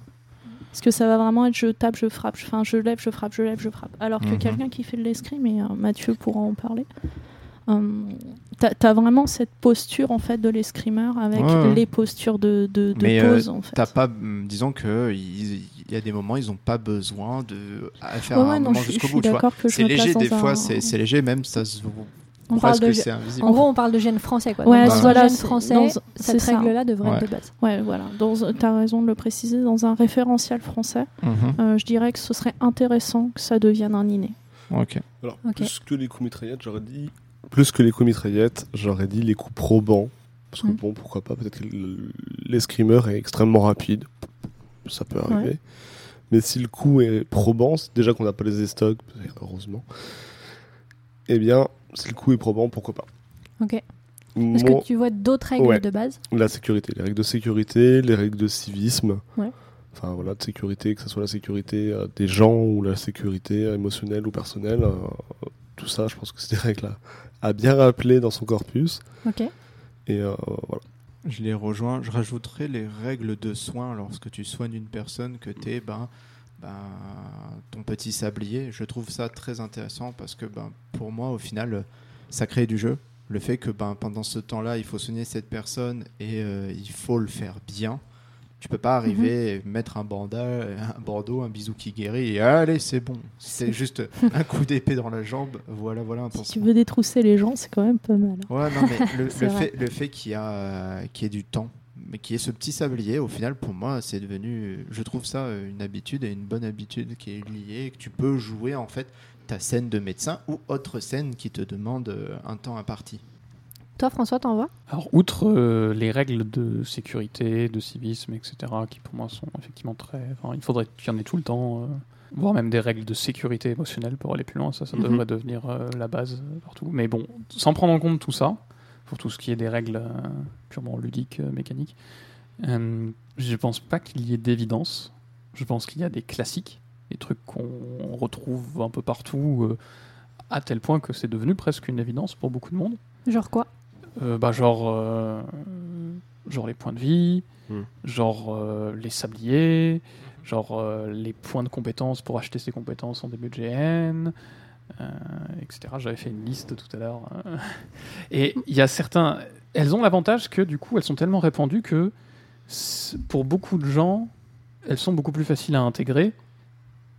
Et euh, ils vont les retenir plus facilement. C'est des trucs que tu peux réutiliser en te disant euh, ça, de toute façon, euh, la majorité des joueurs de GN le connaissent déjà, donc ils vont l'appliquer euh, naturellement très rapidement. Le point levé pour Mhm. être hors jeu, les bras croisés pour être invisible. Ouais. Moi, j'en vois aussi le, le 10 minutes d'agonie après tu meurs. Ouais. C'est des trucs qui sont tellement répandus que tu t'as même plus, quasiment plus besoin de l'expliquer. Donc Oui. ça, c'est un avantage. Et pour autant, je pense que il n'y a, a pas de règle de base. Tu n'es pas obligé de t'imposer d'utiliser une quelconque règle. Et je pense que c'est difficile, mais il faut euh, parfois se forcer à sortir un peu de ce carcan. C'est compliqué quand tu écris des règles de, de, de, de- de sortir des sentiers battus et de te dire bah, je vais, non, je vais essayer d'imaginer autre chose. Parce que les trucs qu'on a l'habitude d'utiliser, euh, bon, dans certaines situations, euh, ils sont bien. Parfois, il y a des trucs qui sont testés et, et- et prouvés. Mais par exemple, le temps d'agonie euh, quand ton personnage a plus de points de vie, euh, je pense pas que c'est un truc qui soit aussi évident que ça. Euh, ça a de l'intérêt, mais de moins en moins, je trouve que c'est euh, pertinent. Parce que, bah, par exemple, si tu sais que tu as un temps donné avant que ton personnage y meure, si personne ne vient de s'occuper de toi, comment dire bah, En fait, les, les gens qui viennent te soigner, ils jouent leur scène à la va-vite. Au contraire, moi je pense qu'ils jouent, ils ont plus facilement tendance à jouer leur scène de soins à la va-vite, parce qu'ils ont d'autres personnes euh, dont ils doivent s'occuper euh, si- s'il n'y a pas beaucoup de soigneurs, euh, avant, sinon ils vont crever.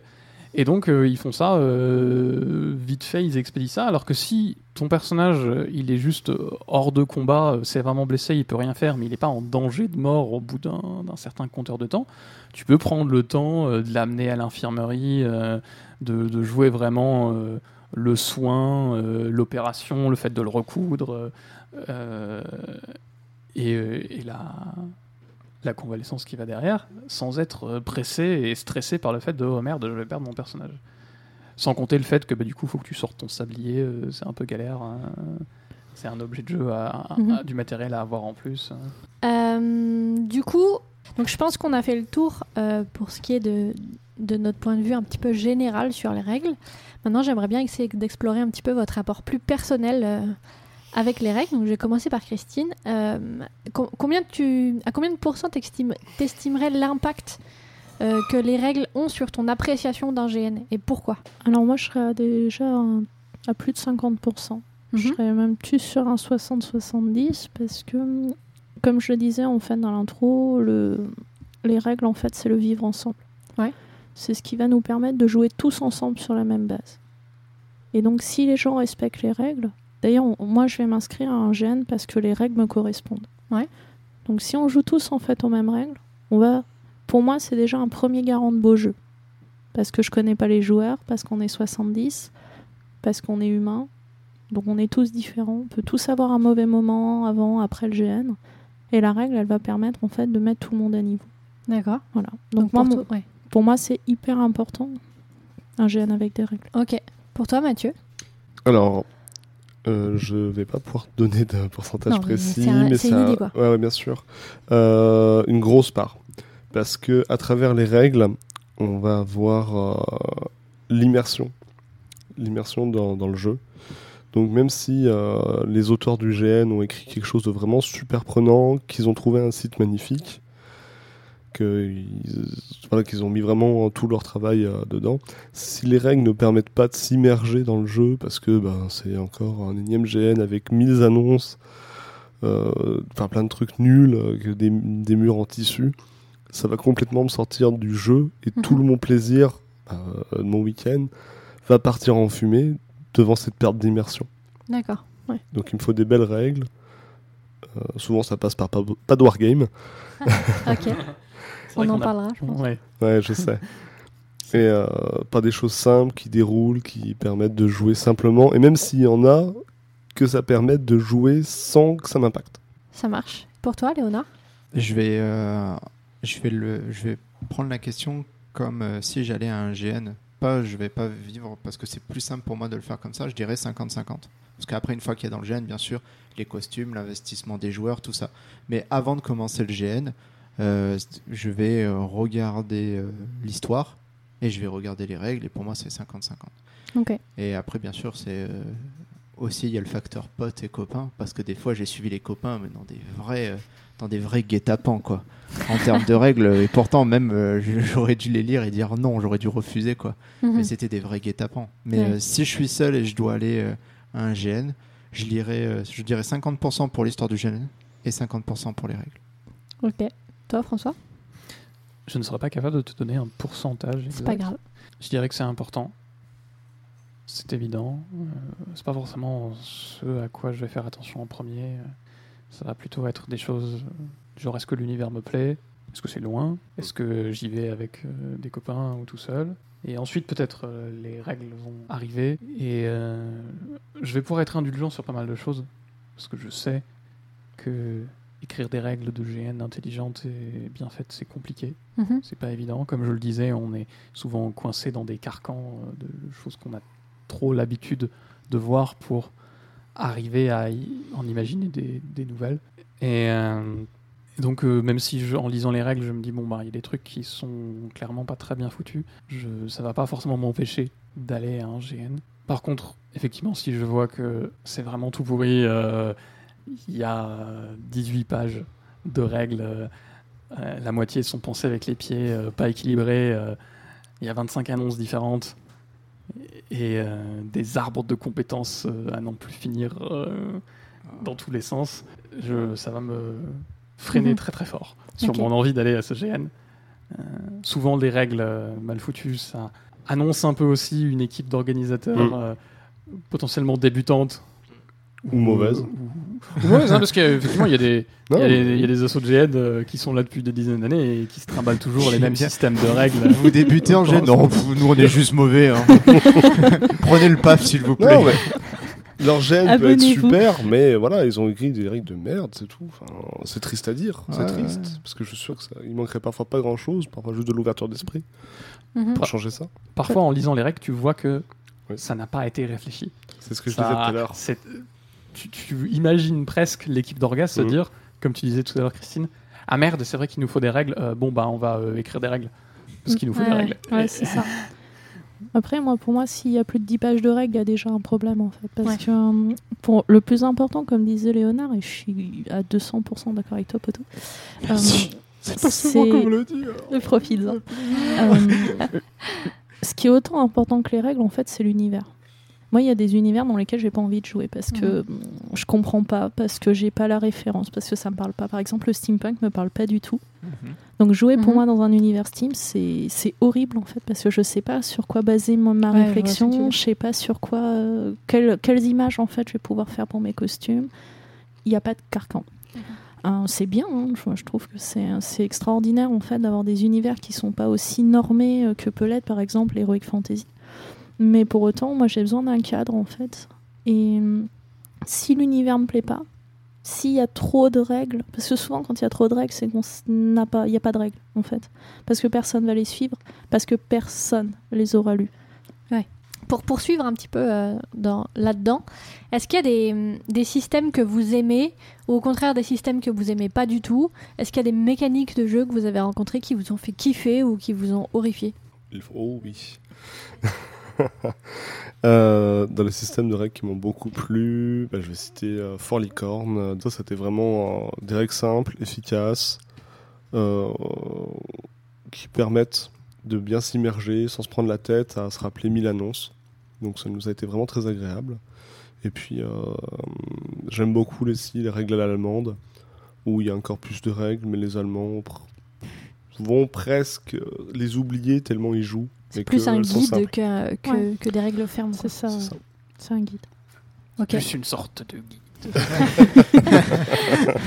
Comme pour le voyageur intergalactique, c'est une sorte de guide. Et du coup, euh, Christine, toi, tu verrais les...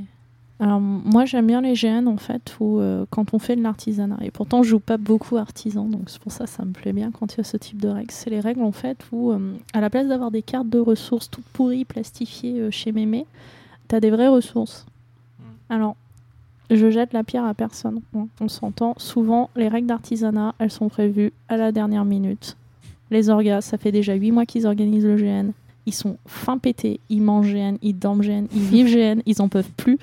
Et quand on- ils se rendent compte à la dernière minute qu'ils ont oublié de gérer l'artisanat, il fait non, mais c'est pas grave, on va imprimer des cartes.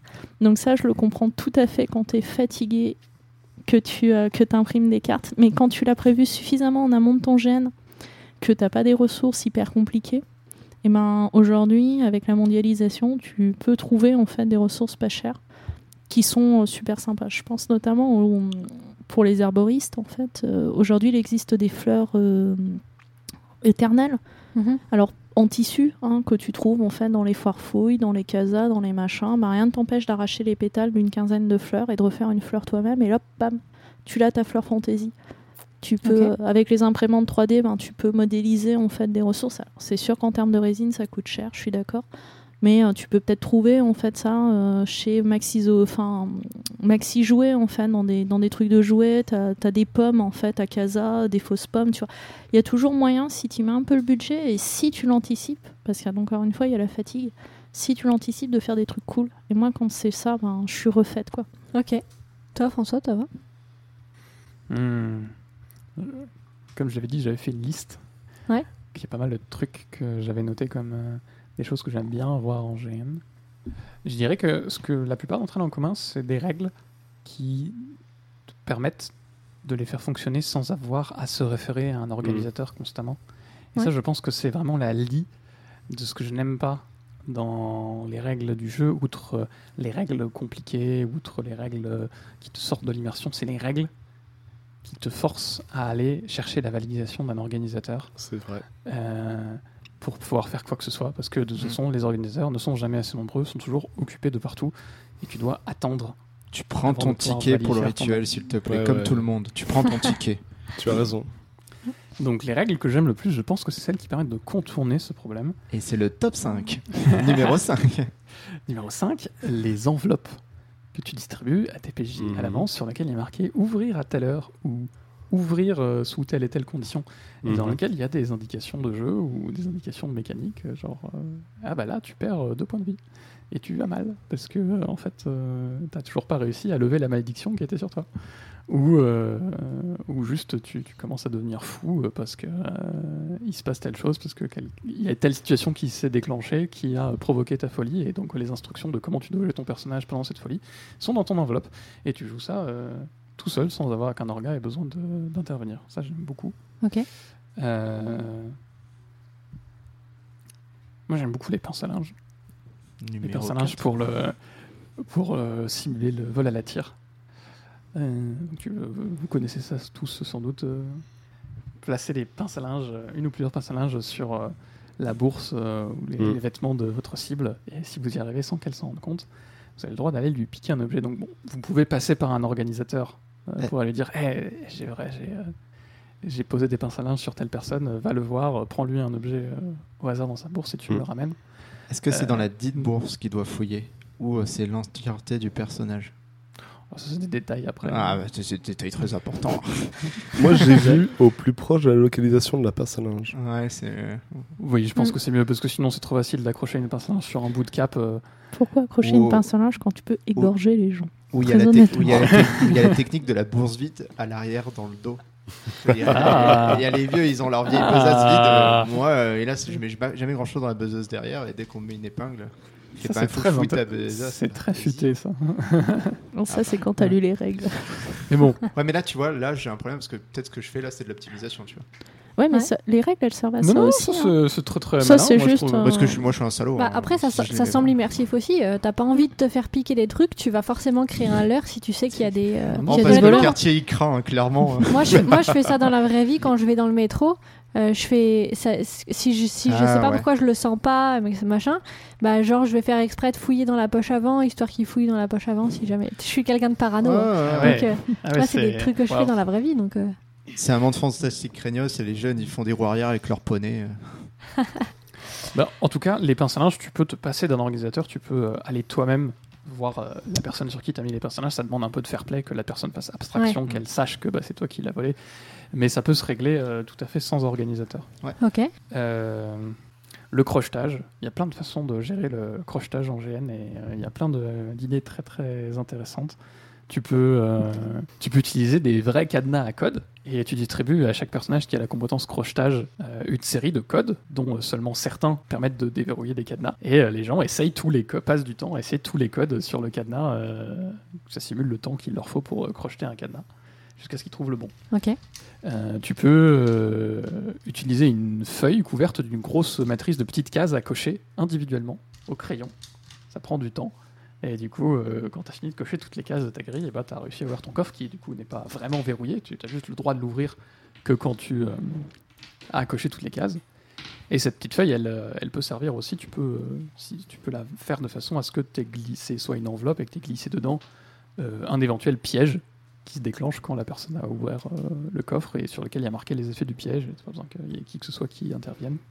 Ou tu peux utiliser des vrais cadenas et des outils de crochetage, mais il faut avoir mis en place un atelier de crochetage euh, à l'avance euh, pour tes joueurs Ouais. qui ont la capacité de le faire. euh, et il faut avoir le matériel pour ça, donc euh, c'est- c'est sympa, mais ça demande quand même un peu plus de préparation et de, et de matériel. Alors après, laisser des objets en jeu hors jeu, euh, genre des coffres à crocheter, pas ouverts, euh, ça fait souvent que, euh, ben, toujours un Jean Kevin, hein, si tu m'entends.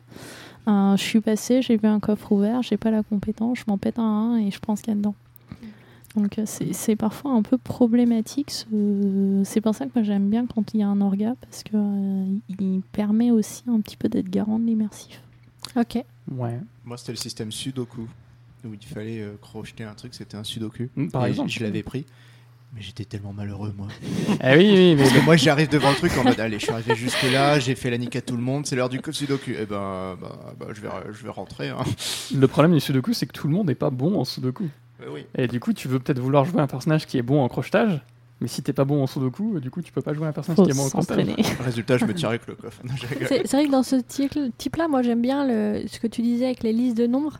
Parce qu'en fait, tu peux soit euh, trouver très vite, et bah dans ce cas, c'est juste que tu as eu de la chance, parce que des Ouais. fois c'est facile. Et ou alors c'est le dernier, et là c'est vraiment que tu as galéré à l'ouvrir, et en fait, il y a un petit côté aléatoire aussi là-dedans. Ouais. C'est sympa, je trouve. Après, bon, moi, euh, Christine, clairement, là, ça rentre dans, la, dans la, le cas de figure où euh, je suis partisan de, de faire confiance et de pas euh, Mm. vouloir mettre du contrôle partout. Mm. Oui, effectivement, tu as Mm. un coffre qui est ouvert et tu fais confiance aux gens pour qu'ils ne l'ouvrent que s'ils ont bien réussi à le crocheter. Et s'il y a des gens qui veulent l'ouvrir et prendre ce qu'il y a dedans quand même, ben, euh, tant pis. Ça pas... dépend si c'est des objets de quête importants, enfin, ça dépend de tout un tas de choses, je Mhm. pense. Ok. C'est- T'en as d'autres? Euh, oui, j'aime bien les diagnostics de maladies à base de symptômes, euh, où bah, les gens qui tombent malades on- reçoivent une petite carte sur laquelle il y a marqué les symptômes qu'ils doivent interpréter. Et les médecins, ils ont euh, une grosse liste avec euh, toutes les maladies et les symptômes associés. Et ils doivent essayer de comprendre euh, ah tel symptôme, ça correspond à telle maladie. Mais ça correspond aussi à telle maladie. Et du coup, il faut recouper euh, les, les- les symptômes jusqu'à euh, jouer un peu à Dr House quoi, et, et trouver la, bonne maladie. C'est un lupus. Parce que sinon, sûr. parce que sinon, c'est pas le même traitement. Euh. Parce que si lui, il a le, le teint pâle et qui crache du sang, euh, c'est peut-être telle maladie.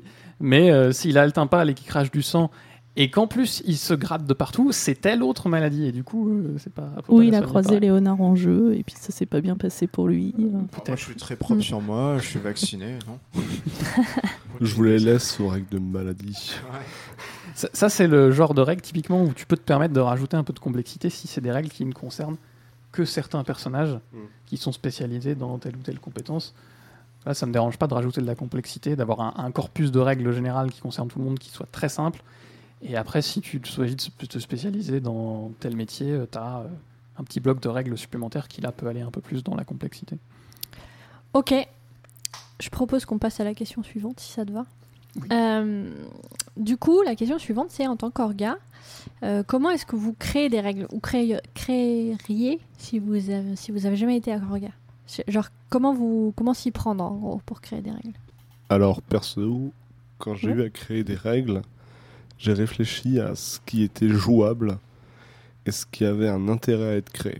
Donc, bon, bah, forcément, on passe sur les dégâts, on a pris les règles de base, Mhm. mais pour la suite des dégâts, on- l'équipe d'Orga voulait euh, qu'on puisse faire des dégâts plus gros que 1. Donc, on a choisi des annonces, mais on a choisi des annonces qui passent mieux pour pas faire la foire euh, de Léonard. Ouais. Donc on a utilisé bah, des annonces euh, qu'on pourrait dire dans une baston ou qui pourraient en tout cas ne pas sortir trop de l'immersif. Donc ça a été euh, du crack ou du euh, boom. Et je dis pas que c'est bien non plus, mais c'est en tout cas ce qu'on a trouvé de mieux à ce moment-là. Alors moi, quand j'ai écrit ma murder, la question que je me suis posée, c'est si j'étais joueur, comment je le jouerais en jeu? Est-ce Mhm. que euh, ça c'est pertinent? Parce qu'il y a des trucs qu'on a tous envie de mettre. hein. On a tous notre petite règle préférée, nos machins. euh. Est-ce que ça, dans le lieu que j'ai choisi, avec les joueurs que j'ai, dans l'univers que j'interprète, est-ce que ça c'est possible? Ok. Et donc du coup, une fois qu'on s'est posé toutes ces questions-là, on va se dire, bah, maintenant, je vais essayer de la jouer Mhm. et de voir si elle marche. D'accord. Léonard, toi, tu ferais comment? Oula, euh, moi je n'ai jamais euh, été orga sur un système de règles. J'ai été souvent orga sur une faction, mais jamais sur un système de règles, donc j'ai pas vraiment de recul et généralement j'accepte les règles qui sont proposées et je fais avec. Parce que, ben, comme je dis, j'ai pas la capacité d'y réfléchir à ça. Je, je pense pas avoir proposé. Tu serais pas l'orga qui propose des règles. Quoi. Non, je me baserai surtout sur des règles qui sont simples et euh, compréhensibles et qui ne, ne demandent pas euh, vérification auprès d'un orga parce qu'elles sont complexes ou nuancées. Ce serait souvent quelque chose de très simple. Ok. Et toi, François? Moi, je regarderais simplement, euh, pour commencer, dans les livrets de règles des GN que j'ai fait précédemment. Et je regarderais euh, les règles qui m'ont plu, celles qui m'ont paru avec l'expérience euh, particulièrement bien marché. Bon, effectivement, ça c'est plus simple quand tu as déjà fait un, un paquet de GN dans ta vie. Tu as eu l'occasion de rencontrer plus de systèmes de règles différents et donc tu peux commencer à voir lesquels marchaient, lesquels marchaient moins bien. Sinon, je dirais effectivement des choses simples, euh, des choses logiques, des choses pratiques. Tu peux avoir des très bonnes idées, mais qui, une fois que tu vas passer à l'application, vont être euh, pas gérables, parce que c'est des choses, euh, par exemple, qu'il faut mettre en place dans le feu de l'action. Est-ce que ta règle, est-ce qu'elle va devoir être euh, utilisée et retenue dans des moments d'action? Ou est-ce que c'est une règle que tu vas appliquer dans des moments de calme où euh, ton- tes personnages peuvent prendre plus le temps? Ça, c'est important. Il y a une mise en place aussi sur certaines Mise en règles. place. Je rebondirai aussi sur euh, tout dépend aussi euh, ce que je, je veux dans mon univers de, de GN, mais souvent il y a des règles, des mécaniques de jeu que je trouve ultra sympa, ultra drôle, voire très fun, et ça dépend du GN que je veux faire. Genre dans un post-apo, euh, le système de soins c'était à base de. euh, euh, on était allongé, on, on nous amenait à l'infirmerie, on nous mettait un, quelque chose comme si Ouais. on nous ouvrait et c'était un, un système de Docteur Maboul où dès Ouais. qu'on avait une touche, ça clignotait et au bout de trois, euh, aux trois clignotages, bah, on avait, on commençait à avoir des vraies séquelles. Mm. Ouais. C'est ultra fun, c'est ultra drôle pour euh, le jeu, le côté très ludique au final de la chose. Mais euh, c'est sûrement au détriment de l'immersion et euh, de la gravité de la chose parce que tu es en vous train de que... ben, ça amène au- à l'humour parce que quand même vous avez le mec euh, et puis si le, comme moi vous tombez sur un médecin qui a un peu abusé de la liche ben forcément euh, ça clignote tout le temps. Donc euh, on ne peut pas non plus être la- les premières fois on fait ah, je- après pff, espèce d'alcoolique et on, on le vit bien. Mais euh, si dans ce GN vous, vous avez envie que ça soit très drama que ça soit très intense et ben euh, des, des systèmes de règles qui sont très fun, faciles à comprendre, faciles à mettre en place et super drôles n'ont rien à faire là. Mhm. Donc voir ce que je veux de mon GN en fait. Mm. Si mon GN doit être quelque chose de, de dur, de rude, de ultra immersif, et ben je, hélas je m'en passerai du Docteur Maboul. Mais Ouais. si c'est un truc avec ce côté très ludique et fun, oh, je le remettrai, je mettrai un système comme ça. Je me Ouais. permets d'intervenir.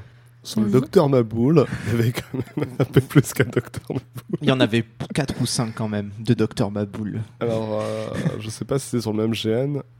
Parce que sur celui que j'ai fait où il y avait un docteur Maboul, on avait quand même essayé de camoufler. Non, ah non, non, alors attention, d'accord. attention, attention. C'était le système Dr Maboul parce que Ouais. c'était le facile. Tout le monde voit ce que c'est que Mm. le Dr Maboul. Ouais. Mais bien sûr, ce n'était pas ce Dr Maboul là mis sur votre ventre en mode bah voilà. non, non, c'était bien sûr ultra euh, masqué. euh, c'était ultra avec, ouais, avec des fausses plays. C'était très très bien fait. Euh, c'était juste parce que c'était plus facile pour les, les auditeurs Mm. de, de Oui, s'imaginer le système de Dr Maboul. C'était vraiment un, un truc custom. euh, Ouais, c'était custom. Alors, alors C'est attention. moi qui l'ai fait, je vais vous en C'est- parler. C'était du Ah. Docteur Maboul euh, recouvert de tissu latex qui rendait ça. bien. Quoi. Ils ont dépouillé combien de jouets club Je ne sais pas. Je ne sais pas. Ça ressemblait. Enfin, c'est un docteur Maboul, on l'avait mis dans, du- dans un carré de tissu pour faire comme le chirurgien qui intervient. Dessus, on avait mis une épaisseur de mousse, on avait par-dessus mis une belle épaisseur de cuir qui avait une teinte qui ressemblait à une vraie chair. Et le, alors, le PNJ qui gérait à l'hôpital, le but c'est qu'il remplisse de faux sang les plaies à retirer avant. Et donc ça faisait en fait bah, des, des, des, des, des- des schnarpels à retirer euh, du petit camarade. Super. Mhm. Bon, après, Très j'imagine qu'au bout de un ou deux jours de jeu, j'imagine qu'il devait plus avoir de faux sang. Plus trop de sang. Et puis bon, bah, euh, après 20 bastons, euh, 40 PJ euh, à soigner, euh, c'est vrai que ça a pu passer de manière un petit peu euh, industrielle et perdre euh, en immersif, en effet. C'était euh, ultra intéressant. Après, je pense que dans un GN hyper dramatique, etc., euh, je pense que les gens, ils le joueraient de façon dramatique et euh, Voilà. il n'y aurait pas forcément le côté de fun. Quoi. Où, où je pense qu'ils connaîtraient déjà en fait euh, les conséquences Ouais, et ils auraient ça, plus qu'à jouer. Euh, du coup, tout à l'heure, on a Christine, tu as mentionné le fait que les règles de magie, euh, il fallait éviter. Euh, mais si jamais vous vouliez rajouter de la magie, comment est-ce que vous le joueriez Vu qu'on a dit que les balles de tennis, euh, c'était pas forcément l'idée la plus, la plus immersive, disons. Alors moi, j'ai ne pas jouer mage. ok, ça marche. Pas de Euh, magie, du coup, pour toi. Non, c'est pas c'est pas vraiment ça. Euh, moi, je me suis toujours fait en sorte justement de pas jouer mage parce que je trouve que c'est très compliqué à jouer en fait en GN. Mhm. Euh, je dirais qu'on pourrait peut-être réfléchir ensemble pour enlever les dégâts magiques et déjà mettre des règles en fait de d'effets. Ouais. Donc euh, il faudrait euh, que les qu'il y ait des casteurs de sorts en fait, ils, ils font plein de gestes en fait presque une scénographie. Hop, ils lancent un effet et on a un effet avec une zone d'effet. Dire. Euh, déjà, je pense que ça fluidifierait beaucoup de choses. Ça enlèverait cette frustration peut-être du joueur mage en fait qui a, qui a crafté en fait sa, sa boule de pétanque en plastique euh, et qui se retrouve à pas, qui est frustré en fait que le dégât fonctionne pas. C'est un peu comme quand tu utilises du nerf en fait en post-apo. Euh, le nerf c'est super parce que c'est customisable à souhait, c'est un super bel outil de gêne, mais le problème c'est que ben, personne sent les fléchettes. Et Eh personne oui. n'a envie de se balader avec euh, les deux bonbonnes en fait de gaz euh, et des billes paintball parce que ça fait mal, parce qu'il faut des protections. Donc des fois tu acceptes en fait de pas sentir les flèches euh, et euh, te dire bon bah je vais la jouer quand même parce que ben la technique suit pas. C'est-à-dire qu'aujourd'hui on n'a pas trouvé par quoi forcément remplacer les nerfs. Peut-être que dans quelques années, on aura des idées, mais aujourd'hui, je pense que pour les mages, c'est compliqué. Il faudrait peut-être passer sur des ritualistes, tu vois. Ouais. Je pense qu'un beau rituel euh, bien fait, bien scénarisé. Ouais, bien, ouais. euh, ça peut être magnifique. Je pense que euh, le, le sorcier sorti en fait d'un film ou d'un jeu vidéo, il est pas jouable. Ouais, d'accord, ok. Toi, François, du coup, tu dirais quoi? Je suis d'accord avec Christine dans une certaine mesure. Euh, les projectiles magiques représentés physiquement en jeu, il faut arrêter, s'il vous plaît. Non, c'est pas bien. Euh, On ne le dira jamais assez. les, les dégâts, les, les sorts, euh, l'utilisation de la magie pour faire des dégâts, effectivement, c'est peut-être à, à éviter aussi. Je serais moins catégorique, mais euh, la magie, c'est censé quel- être quelque chose d'un peu fort visuellement. Euh, un, un- un sort qui fait juste perdre des points de vie, c'est pas très fort visuellement. Euh, si et si c'est pour faire la même chose que juste de- donner un coup d'épée ou tirer une flèche, ça, c'est un peu dommage de, de- jouer quelqu'un qui a des capacités surnaturelles pour pouvoir faire juste ça. Je suis plutôt partisan des sorts qui euh, font des trucs qui se voient beaucoup mieux, qui font tomber quelqu'un à terre, qui le font reculer, qui le paralysent, euh, etc. Des, des trucs qui, où tu, peux jouer vraiment sur le côté euh, un peu plus cinématographique. Alors, je vais peut-être un peu rejoindre. Moi, je vais mettre ça sur deux, deux catégories. Les casters, donc les magiciens, je suis vraiment pour qu'ils fassent que du contrôle. Je trouve que le contrôle, c'est génial. Qu'est-ce que tu veux dire par contrôle? Et ben que euh, un magicien peut faire un recul, peut faire un pétrifié, je sais pas, quelque chose qui permet de. Ouais. Ce n'est pas euh, agressif, mais euh, son rôle dans un champ de bataille est incroyable parce que tu peux stopper quelqu'un, tu peux bloquer quelqu'un, tu peux faire reculer quelqu'un. C'est ultra visuel. Ça te permet toi en tant que joueur mage, ben bah, d'avoir un rôle ultra important parce qu'au final, tu as 5-6 mages, euh, on va dire, dans, ton, dans ta petite troupe, et ben euh, ça, ça, ça, va En être- jette. ça, en, ça va en jeter, ça va surtout te créer du contrôle et ça peut rendre ça super intéressant en termes de jeu. Les sorts, je suis pas trop fan des dégâts, euh, et puis voilà, des boules de feu, tout ça, j'aime pas ça. Puis il y a les ritualistes, qui je trouve est plus contraignant, mais euh, s'ils arrivent à répondre à tous les cahiers des charges d'un rituel en faisant quelque chose de beau, bah, les conséquences sont, sont ultra puissantes parce que c'est mérité. Parce qu'on prend du temps pour le faire, de gros moyens pour le faire, on met euh, énormément en avant pour le faire, donc c'est normal que ça, ça soit vraiment récompensé. Mhm. Et euh, ben euh, voilà, c'est, je verrais la magie comme ça. Ok. Et du coup, toi, Mathieu? Le problème des boules de, de pétanque en plastique ou autre machin, c'est que c'est particulièrement moche. Et en même temps, aujourd'hui, c'est quasiment l'un des seuls moyens de représenter en effet la fameuse boule de feu qui est comme assez typique de nos univers euh, fantastiques. Moi, je vous rejoins sur le fait qu'il vaut mieux euh, que ça soit du sort de contrôle, pas, de, pas de dégâts, ou ce genre de choses, ou alors sans projectile, pourquoi pas parce que enfin c'est voilà c'est trop compliqué c'est impossible à faire euh, bien alors autant passer sur des choses euh, plus simples En fait, il n'y a rien de plus badass en GN qu'un nécromant en fait, qui relève en fait un joueur et qui l'envoie contre Mm. ses potes. Ouf. Je trouve c'est je trouve c'est extraordinaire en fait quand t'as des nous on avait fait ça en fait sur une zombie walk à, à Grenoble en fait il y avait les prêtres zombies qui passaient et ils relevaient en fait les joueurs qui s'étaient fait bouffer et en fait ils les envoyaient contre leurs potes sachant que nous on a fait une attaque de tram en fait les gens ils étaient flippés à l'intérieur Trop bien. Ouais, c'était vraiment immersif, c'était très très très sympa. Et euh, c'est vrai que sur les sorts de contrôle, c'est c'est toujours super en fait que tu contrôles le joueur ou que tu lui donnes un effet, ça peut être sympa. Euh, du coup, dans l'épisode précédent, on a parlé du sans règles. Et ça m'intéresserait un petit peu de savoir c'est quoi votre avis sur le sans règles et sur les systèmes qui sont très light. Alors s'il y a besoin que, je précise, je peux préciser. Mais sur les systèmes qui sont euh, du presque sans règles, mais qui n'en sont pas forcément. Alors moi je veux bien commencer. Vas-y. Hum, salé Salut. Moi, j'aime pas du tout, personnellement. Bah, comme je disais, pour moi, les règles, c'est 60% un petit peu de mon truc. Euh, je pense que ça convient pas à tous les joueurs. Euh, je pense qu'il faut avoir des bonnes capacités d'impro. Hein, c'est presque du théâtre, parfois le GN. Mhm. Et je pense que quand tu es sur du sans règles, en fait, tu es en impro toute la durée du GN. Ouais. Et ça, c'est pas donné à tout le monde, c'est pas abordable pour tout le monde. Et puis, c'est souvent des gènes euh, émotionnels. Mhm. Et pour moi, c'est, euh, ça peut être. euh, il faut que ce soit cadré émotionnellement parce que ça peut être dangereux psychologiquement. Donc là où la règle, en fait, ben, elle te sort ce qu'il faut de l'immersif pour te dire Hé Coco, t'es en jeu, t'es en GN, c'est pas la vraie vie, c'est pas toi que t'interprètes, c'est un personnage. Et ça, c'est un sacré garde-fou, en fait. Alors que dans le sans règle, eh ben, le garde-fou, c'est ton mental. Et si tu te laisses bouffer parce que t'es en train de faire, si le joueur devient le personnage, ben t'es foutu. Ok. Et les systèmes qui sont très light, genre, euh, je te donne un exemple, dans ton, comment dire, un petit peu, qui marche un petit peu à la Fate euh, en, en JDR, quoi. Mm. C'est-à-dire, genre, t'as une phrase qui va décrire ton personnage et ça, ça va guider ton jeu. Donc, il y a quand même des règles, mais c'est pas vraiment des règles pour autant. Qu'est-ce que tu penses de ce genre de choses? Est-ce que c'est dans la même catégorie ou pas? Ça dépend combien il y a de joueurs en fait, tu vois. Parce que si on est sur un gros Maslarp à 200, j'ai du mal à voir comment ça peut fonctionner. Après, si on est sur un format Murder où on est maximum 50, euh, entre, entre 8 et 50, je pense que ça peut être hyper intéressant, mais il faut vraiment que ce soit hum, des joueurs qui ont l'habitude. Tu vois, des joueurs confirmés qui savent faire du théâtre, qui savent faire de l'impro, qui ont une bonne élocution qui ont presque des talents un peu d'orateur, parce qu'on on va tous raconter une histoire ensemble et hum, il faut que ça se fasse en toute égalité, en toute équité. Mhm. Et donc, par exemple, j'aurais du mal à visualiser un jeune joueur dans ce type de GN.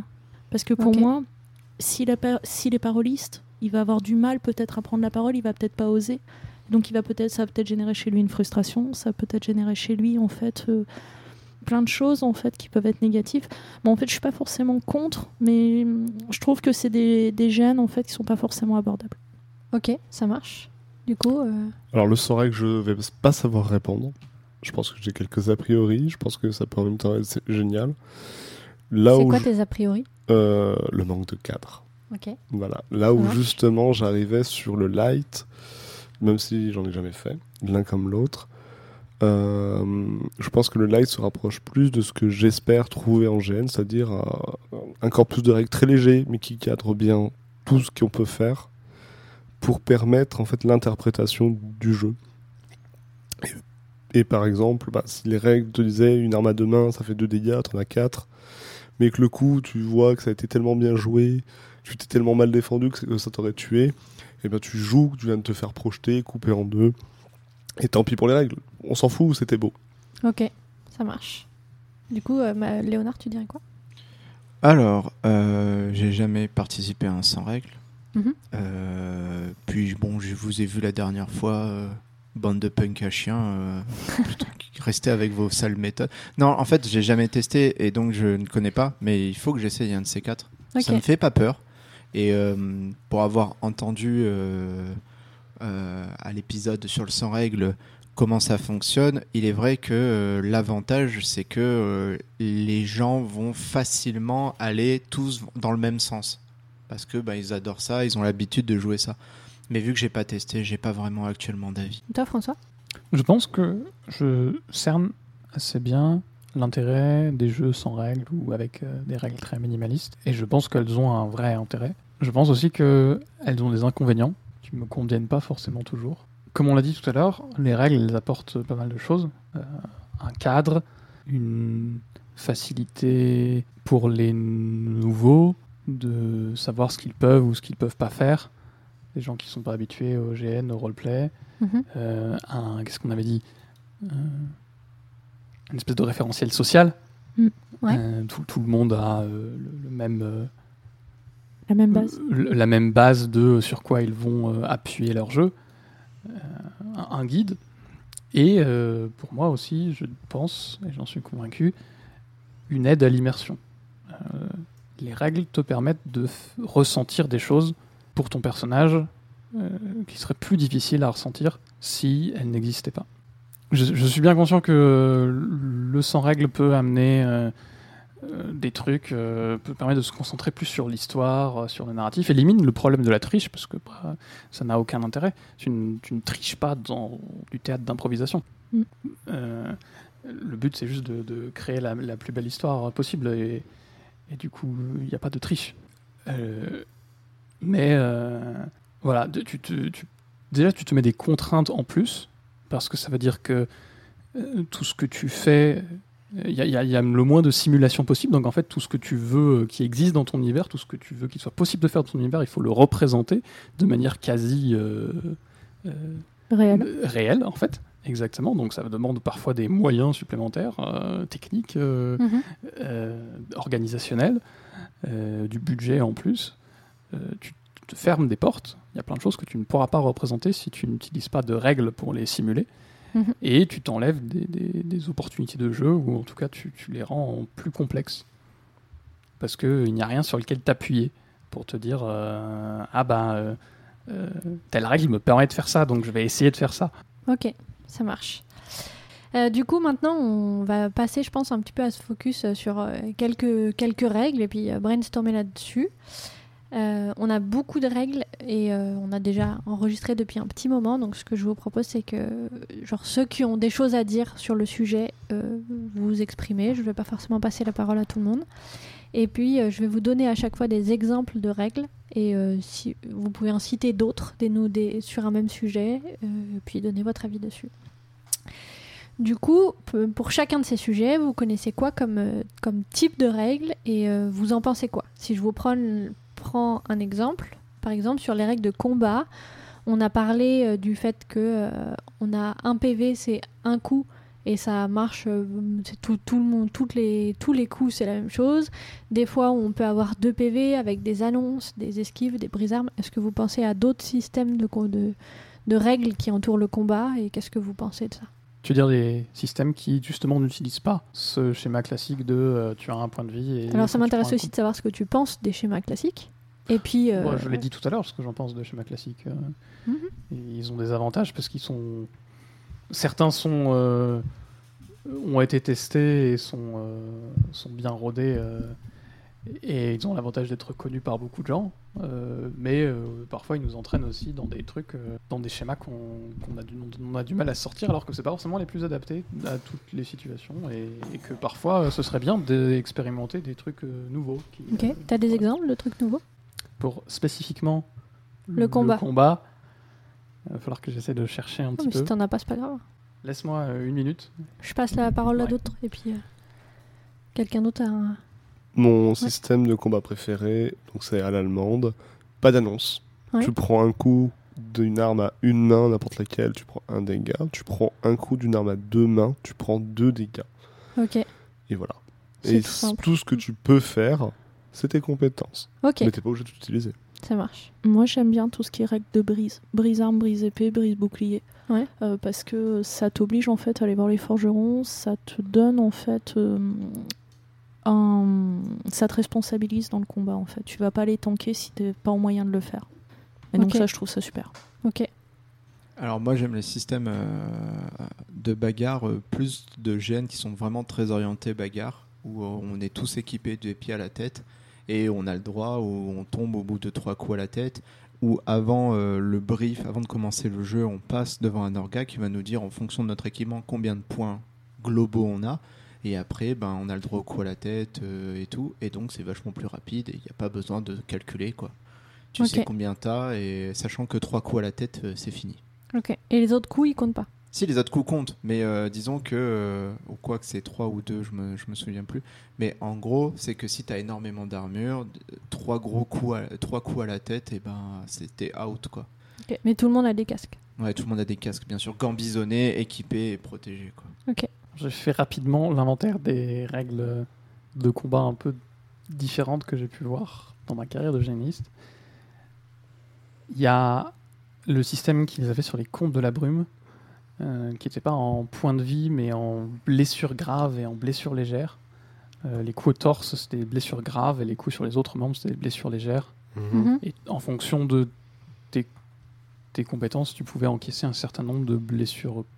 Tu pouvais encaisser genre une blessure grave seulement euh, et quelques blessures légères. Et si tu étais plus euh, endurci, tu, ça, ça augmentait un petit peu.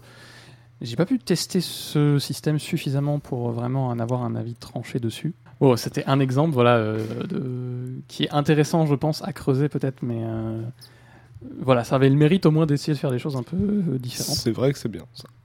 ok. Euh, marche. Il y avait euh, Après, il y a un truc qui est pas mal aussi euh, pour les armes, c'est qu'il faut ramener ça à l'armure. Parce que euh, j'ai jamais vu, enfin, jamais quelqu'un qui survit longtemps qui part en fait tanker à poil. Euh, en général, les dégâts ils sont toujours à retrancher en fait de tes points d'armure. Et c'est sympa parce que ça euh, évite en fait qu'on ait des gens avec euh, des petites chemises, des petits t-shirts, des petites sandalettes qui aillent euh, tanker en fait au milieu des paladins. Mhm. Donc ça c'est pas mal aussi. Ça marche. J'ai j'ai vu un système euh, sur un, un GN dans l'univers de, des lames du cardinal, donc de la, Hmm. euh, du KPDP Renaissance euh, avec de- de- du fantastique et de la magie, où euh, chaque personnage avait un score de combat de 1 à 5 qui représentait le nombre de coups qu'il pouvait enchaîner avant de devoir se remettre en garde. Ah oui, oui. Mmh, Mais l'avais lu ces règles-là. Et ça, Euh, c'est- ça, ça t'a bien plu comme système? euh, pareil, j'ai pas pu suffisamment tester pour pouvoir avoir un avis Mhm. très tranché dessus. Ok. Mais c'était c'était pas mal. Je pense que ça donne un côté très, très théâtre au combat qui est très intéressant, justement pour ce gène-là. Oui, c'était ce qui était recherché Mhm. aussi. C'est très bien, je pense.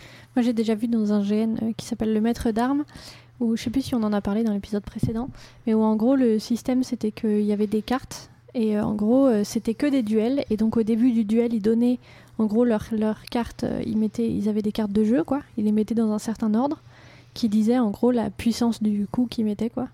Et en fait, la- l'arbitre regardait les deux cartes et, ça, et regardait laquelle gagnait sur euh, l'une et l'autre. Et avec une indication au moment de, de geste, au moment où il lançait le combat, on savait qui allait gagner. Et du coup, il était uniquement sur le jeu. Et le, voilà, le truc se faisait un peu de façon stratégique comme ça. Je suis dubitatif, mais Intéressant, mais pour moi, ça ne marche que dans le cadre très particulier de duel. Ça marche tout à fait comme tout. Mais c'était juste pour donner un exemple de règle de combat. oui. Mais effectivement, ça marche que dans le cas de, de, de duel arbitré, blablabla. Ouais. De- sur un GN euh, dans l'univers Dagon, mais là on se rapproche plus du, du sans règles ou du, euh, du GN avec des règles très light. Les personnages n'avaient pas de compétences, ils avaient juste des, des descriptifs dans leur background Mhm. qui étaient marqués en gras, qui disaient par exemple euh, tu es un très bon épéiste ou euh, tu es un piètre orateur. Et donc tu, tu annonçais plus ou moins, quand tu es en, confrontation avec un autre personnage, une phrase qui reprenait un peu ce passage de ton background.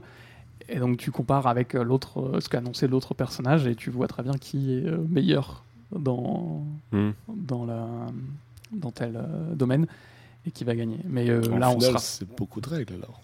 Après, il faut. Non, non, c'est pas beaucoup de règles, c'est juste. euh, Mais tout passe par la règle. Ouais, un peu. ouais. Tout passe par la, la règle, oui, mais c'est une règle très très simplifiée. Euh. ah, mais c'est je- une règle, c'est pas, c'était pas du sans non, règle. bien sûr, euh, euh, je, je réfléchis justement à... Moi, moi j'ai- j'en ai parlé dans l'épisode précédent de ce système-là et j'ai détesté. Mais bon, il y a des gens qui ont beaucoup aimé. donc, euh, En fait, je te rejoins un peu parce que je trouve que si on te met dans ton background, t'es bon épéiste et euh, que t'es pas bon épéiste, euh, je pense que c'est c'est très frustrant pour le mec Ouais. en face qui est un bon épéiste et qui se retrouve euh, pas bon épéiste et, et du coup qui perd sans, sans avoir combattu, tu vois, je trouve ça frustration suprême. Ouais, ça c'est. Après, ça dépend aussi des, on va dire de toi, tes compétences personnelles et de, Mm. du personnage que tu joues. Moi, il m'est arrivé sur un GN où euh, euh, une demoiselle de 14 ans était une épéiste hors pair, maître d'armes. Bah, ok, d'accord, je, je le veux bien, mais qu'il y avait quelque chose. Il a fallu vraiment qu'au moment où je commence le combat, où on me dit non, tu, tu ne te bats pas normalement. Tu mollo mollo. Elle doit te battre vu que c'est la maître d'armes, mais tu dois apprendre quelque chose au niveau de ses compétences. Mais euh, c'était bien qu'on me le dise avant, quoi. Parce Ouais. que si on me le disait pas Oui. avant, ben t'arrives, tu rentres, La euh, bichette, tu, tu jettes ben, tous mes collègues et moi. hein. C'est juste qu'il y a quand même leur gars qui est en disant elle est plus forte que toi. Tu n'as voilà. Mm. en- Et clairement, c'est un truc de jeu. hein. Je, je Ouais, joue. Oui, quand je joue au ralenti et tout. Si on me le dit avant, mais si on me le dit pas avant, ben, moi je dis bon bah les maîtres d'armes, ben, on vois rentre pas dedans. Et une fois qu'on te l'a dit, ça t'a déplu ou pas? Bah, une fois qu'on me l'a dit, bon, euh, j'ai pas trouvé ça non plus euh, incroyable. Surtout que si t'es maître d'armes, tu, pour te faire apprendre une compétence dans ce cas du gène ou euh, des points, tu te dis bon, bah, je. T'essaies de faire quelque chose qui soit crédible avec les compétences que t'as.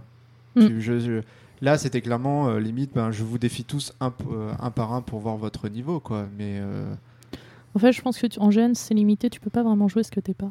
Tu ouais, vois, si t'es mauvais en, en escrime, faut pas faire un combattant.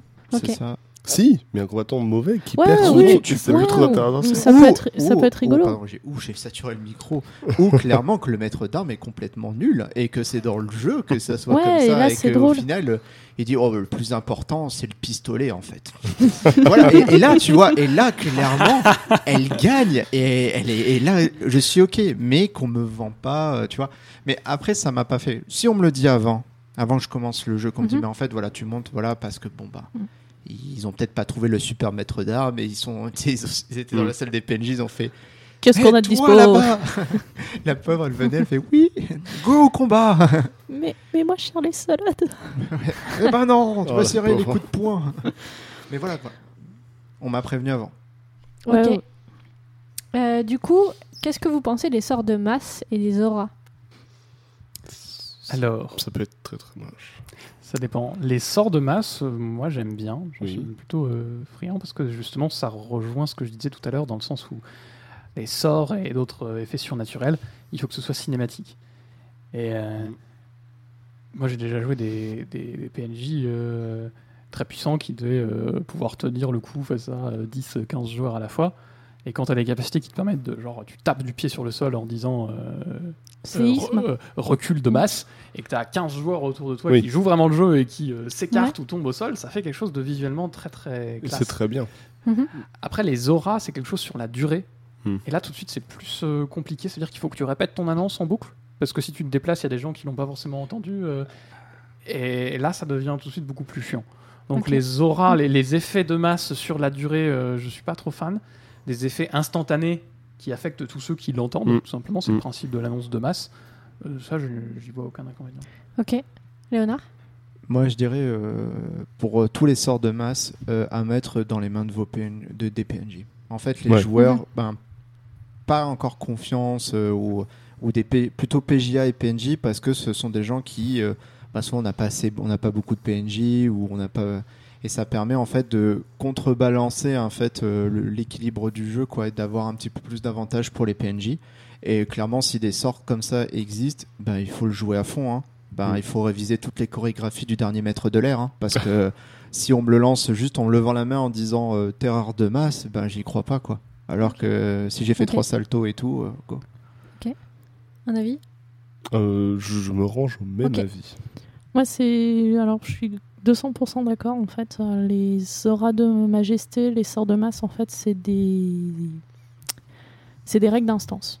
En fait, c'est Mhm. pour les PNJ, c'est pour les PJA, et ça n'a rien à foutre pour les joueurs. Parce que souvent, ça casse le jeu. Tu te dis, tiens, euh, comment se fait-il P- comment se fait-il que lui, en fait, il ait euh, 12 PV, euh, une épée légendaire, alors que euh, c'est Jean-Kévin personne Euh, c'est très frustrant en fait pour des joueurs par exemple qui ont déjà plusieurs GN derrière eux dans ce même univers là et qui voient arriver un mec qui débarque de nulle part qui n'est pas PNJ pas PJA Hum, c'est compliqué à jouer en jeu pour un, pour un joueur. Et donc du coup moi je pense que ça doit être facteur que pour les PNJ en fait. Ok. Euh, pour les règles de pugilat, qu'est-ce que vous pensez comme règles de pugilat Donc, j'ai par exemple le shifu- shifumi, les points de pugilat qu'on donne au début, euh, ou des cicatrices qui représenteraient le nombre de points de pugilat que tu as.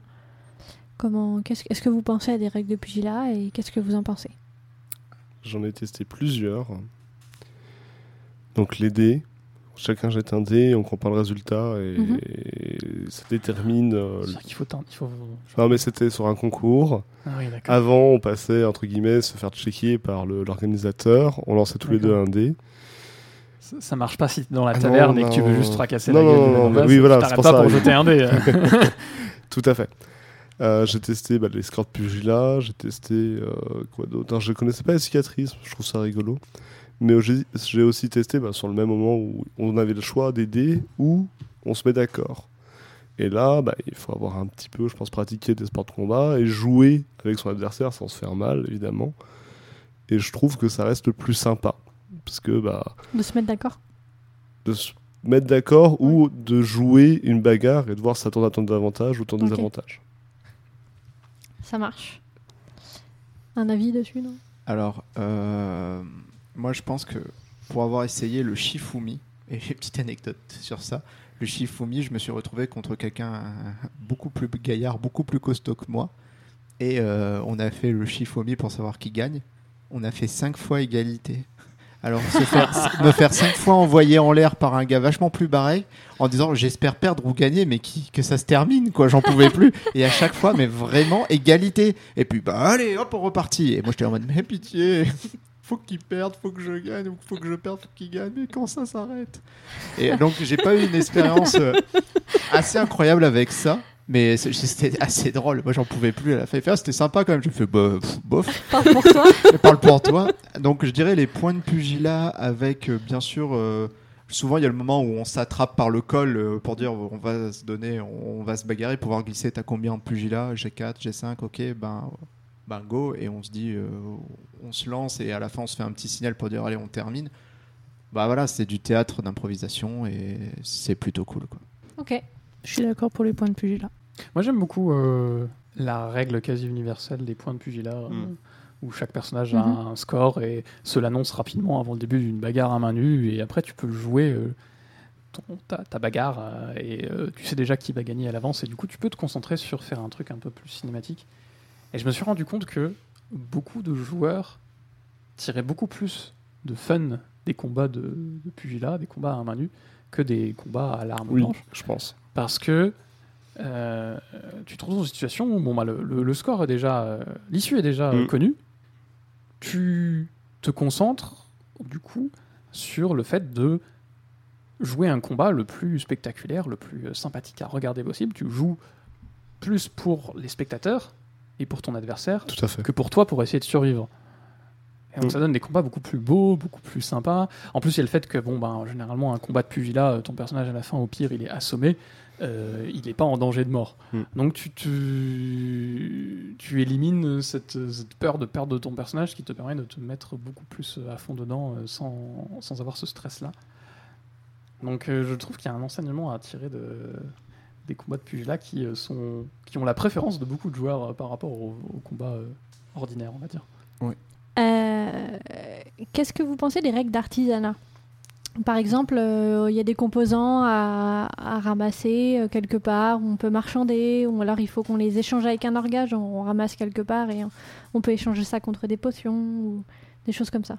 Ou l'utilisation, euh, on- il y a des, certaines personnes qui en ont parlé en commentaire euh, sur, euh, sur des publications qu'on fait, qu'on a fait, sur l'utilisation par exemple de Lego pour euh, simuler le jeu d'artisanat, des choses comme ça. C'est souvent oublié par les Team Orga. Ouais. C'est souvent annoncé, souvent teasé, jamais réalisé. Et pour toi, c'est quelque chose qui, une fois que c'est réalisé, c'est chouette? Alors, si c'est bien fait et si c'est les orgasmes donnent les moyens, ça peut être extraordinaire. Euh, ça, ça peut donner lieu en fait à tout un tas de jeux, à tout un tas de recherches. Alors après, le problème, il faut que ça s'adapte en fait au, à l'univers et au lieu. Mhm. C'est-à-dire que ça sert à rien d'aller cacher des piles en forêt. Euh, non, mais Ça, ça pousse pas dans les arbres ça les piles pousse pas dans les arbres les piles. non. Il y en a qui ont essayé. EDF aimerait bien, mais ça marche pas. Donc, euh, du coup, c'est EDF aimerait pas, je pense. Les consommateurs aimeraient bien. euh, les consommateurs aimeraient bien. Ah, Les entreprises vachement moins. Mais euh, en fait, c'est c'est compliqué. Il faut que ça vraiment que ça s'adapte en fait à ton lieu, à ce que tu veux en faire, et ça demande un temps en termes de disponibilité orga mais faramineuse. Tu Il faut disais, des- pour moi, il faut qu'il y ait des PNJ qui soient, mais, Tout à fait. euh, mais grave. euh, qui, soient là que pour ça. Exactement. Mais il faut pas que ce soit les orgas. Les orgas, ils ont autre chose à faire. Il faut qu'il y ait des personnes, Mm. des PNJ, qui aient des personnages qui soient là tout le temps Oui. pour gérer le jeu de commerce et d'artisanat. Et en si fait, tu comme- en mets, il t'en faut dans ton GN. En fait, Bon. comme tu disais tout à l'heure, François, euh, toi, t'aimes pas trop en fait quand il y a un orga euh, pour lequel il faut se référer, mais dans le jeu d'artisanat, t'as pas le choix. En Mhm. fait, il faut systématiquement qu'il y ait un orga qui te dise si ça marche, si ça marche pas. Parce que même si dans les règles, en fait, tu peux avoir euh, un petit corpus annexe en fait qui te dit, ben, si tu fais telle réaction, ça fonctionne, telle réaction, ça fonctionne. T'es pas à l'abri en fait que dans le jeu, il y a un gars, il te ramène un composant que tu connais pas, euh, qui te demande de faire un truc que tu connais pas. Et euh, bon après, tu peux toujours être un, un mage roublard et euh, mélanger deux trucs pourris et lui dire tiens ça marche, bois, bois, mais attends je m'en vais. Mais si tu veux, euh, je pense que c'est un jeu qui est vraiment très encadré, qui est très très chronophage dans une team orga. Donc euh, J'ai vu des alternatives très, très très intelligentes, mais qui demandent plus de moyens et de techniques. Euh, par exemple, à base d'une espèce de machine dans laquelle tu mets tes ressources qui ont chacun un petit code. Mm. euh, Comme il y avait sur le, comme sur le jeu. Eclipson, quoi. Comme sur Eclipson, bah en fait c'est sur Eclipson que Parce que j'étais en train de parler, j'allais penser à ça, tu vois. C'est ça. Tu, ils, avaient, ils avaient réalisé un truc, c'était vraiment. euh, d'un point de vue ingénierie euh, très très intelligent, une espèce de boîte dans laquelle tu glisses tes composants qui, sont, qui ont un petit code barre qui est lu par une flèche, machine ouais. et euh, qui t'imprime après le résultat de la combinaison des composants que tu as mis dans la machine. Hmm. Et donc ça te permet de vraiment déjà tu plus besoin d'avoir un gars qui est là pour euh, gérer euh, et, le Puis truc. tu peux faire des tests. Et tu peux faire des Ah, tests, mais- tu peux faire moi- des expériences, tu mélanges des trucs au hasard et tu vois ce que ça te donne. Jusque où tu veux pousser, même Mm. tu viens même plus pour faire oui, je suis un artisan. Non, non, je veux voir jusqu'où la machine elle craque. Foutez-moi la paix. Après, il faut pouvoir la justifier dans ton univers Bah, aussi. en fait, limite, c'est le fait que ça faisait très euh, boîte en fait. Mm. Et euh, Mm. c'est euh, après, franchement, déjà, c'était une avancée quand même assez incroyable. C'était assez ouf euh, comme comme système. Mais essayer d'en voir comment tu peux l'adapter dans l'immersion, parce que c'est vrai que si ça fait boîte posée sur une table, bah. Ah oui, mais alors. euh, Oh non, mais attention, hein, c'est génial ce Ah. qui a été fait. Mais non, non, euh, mais je veux dire, euh, la plupart des systèmes de jeu euh, où il n'y a pas de boîte, c'est juste un mec qui fait le même travail que la boîte, oui, oui. mais c'est pas plus immersif pour autant. Oui, bah, C'est ah, un attends, mec. Attends, attends, ça dépend parce que moi j'ai vu des, des gars, euh, des, des systèmes où le gars tu lui donnes les ingrédients, il est là, il fait oh bah attendez-moi, et clac clac clac, et il fait son truc avec Ah oui. l'alambic derrière et tchou tchou, et puis Alors- rien, il fait c'est de la merde. Mais bon, En gros, c'est pas, c'est pas toi qui fais le mélange, Oui. mais Oui, tu voilà. commandites à quelqu'un euh, en jeu. Quoi. Dans ce cas-là, c'est pas ton personnage qui le fait lui-même. oui, mais il y a un côté, c'est c'est quand même un côté, on va dire, tu peux être, oui, c'est vrai que là c'était dans le truc de Alors- récolteur, mais au moins c'est ouais, Après, ça se vaut, ça se vaut. Il y a un truc aussi qu'on qu'on oublie de dire, c'est qu'il faut que les joueurs qui veulent jouer à chimiste, ils se responsabilisent. Parce que faut... Non mais en fait, c'est- non mais c'est important de le dire Utilis- parce qu'en fait les gars qui jouent alchimiste, euh, faut comprendre. pas les EPI. non en fait, alors peut-être que qu'ils sont pas les EPI catégorie 3, tu vois. ça. Mais euh, en fait, c'est surtout, les gars, si vous jouez alchimiste, vous allez passer votre gène dans votre labo. Vraiment. En fait, ça sert à rien de faire alchimiste et de penser que vous allez être sur des quêtes. Vous allez être H24 en fait dans votre labo à tester en fait des réactifs. Et souvent, t'as des orgas qui prévoient des jeux de dingue. Et en fait, les joueurs alchimistes, bah, ils sont pas là, ils sont sur les quêtes. Gars, t'es alchimiste en fait. Ouais. T'es t'es dans ton putain de labo et t'en décolles pas. Moi, j'ai joué une fois médecin en fait dans une murder à 16 semaines de la Terre, qui était une murder extraordinaire. Euh, j'ai passé mon GN dans, Dans euh, dans mon cabinet médical en fait à euh, monter des embrouilles à soigner des mecs euh, à corrompre des mecs et j'ai pas j'ai pas bougé en fait de, de mon labo. Ouais. parce que ben t'es médecin parce qu'on a tout le temps besoin de toi à l'infirmerie et parce que ben, c'est ton boulot en fait. Donc il y a ce- il y, a ce côté là aussi et je voulais juste dire un truc parce que tu m'as fait penser François quand tu parlais de cette fameuse boîte Euh, je fais une petite dédicace à un, jeu, de société polonais qui s'appelle Alchimiste. Et Alchimiste, en fait, il se joue avec une application pour tester en fait des réactifs. Et le principe, c'est à six réactifs et tu définis en fait au début du jeu comment euh, tes réactifs vont, vont se combiner. Et ça, c'est complètement adaptable en GN parce que l'application elle est gratuite. Juste que si t'as pas le jeu de société, ben ça sert à rien. Mais en GN, si tu veux faire un système en fait alchimiste qui tient, tu peux utiliser cette application. Intéressant. Et donc du coup, tu as juste à demander à lui lancer en fait un type de partie. Lui, il va te dire automatiquement si tes réactifs ils fonctionnent ou pas. Donc tu peux faire trois types de potions, des potions euh, bleues, des potions rouges, des potions vertes. Et tu peux faire des potions positives et négatives, donc tu es un peu limité aussi. Mais ça peut être en fait un- quelque chose, un système qui peut être sympa à tester en GN. Ok.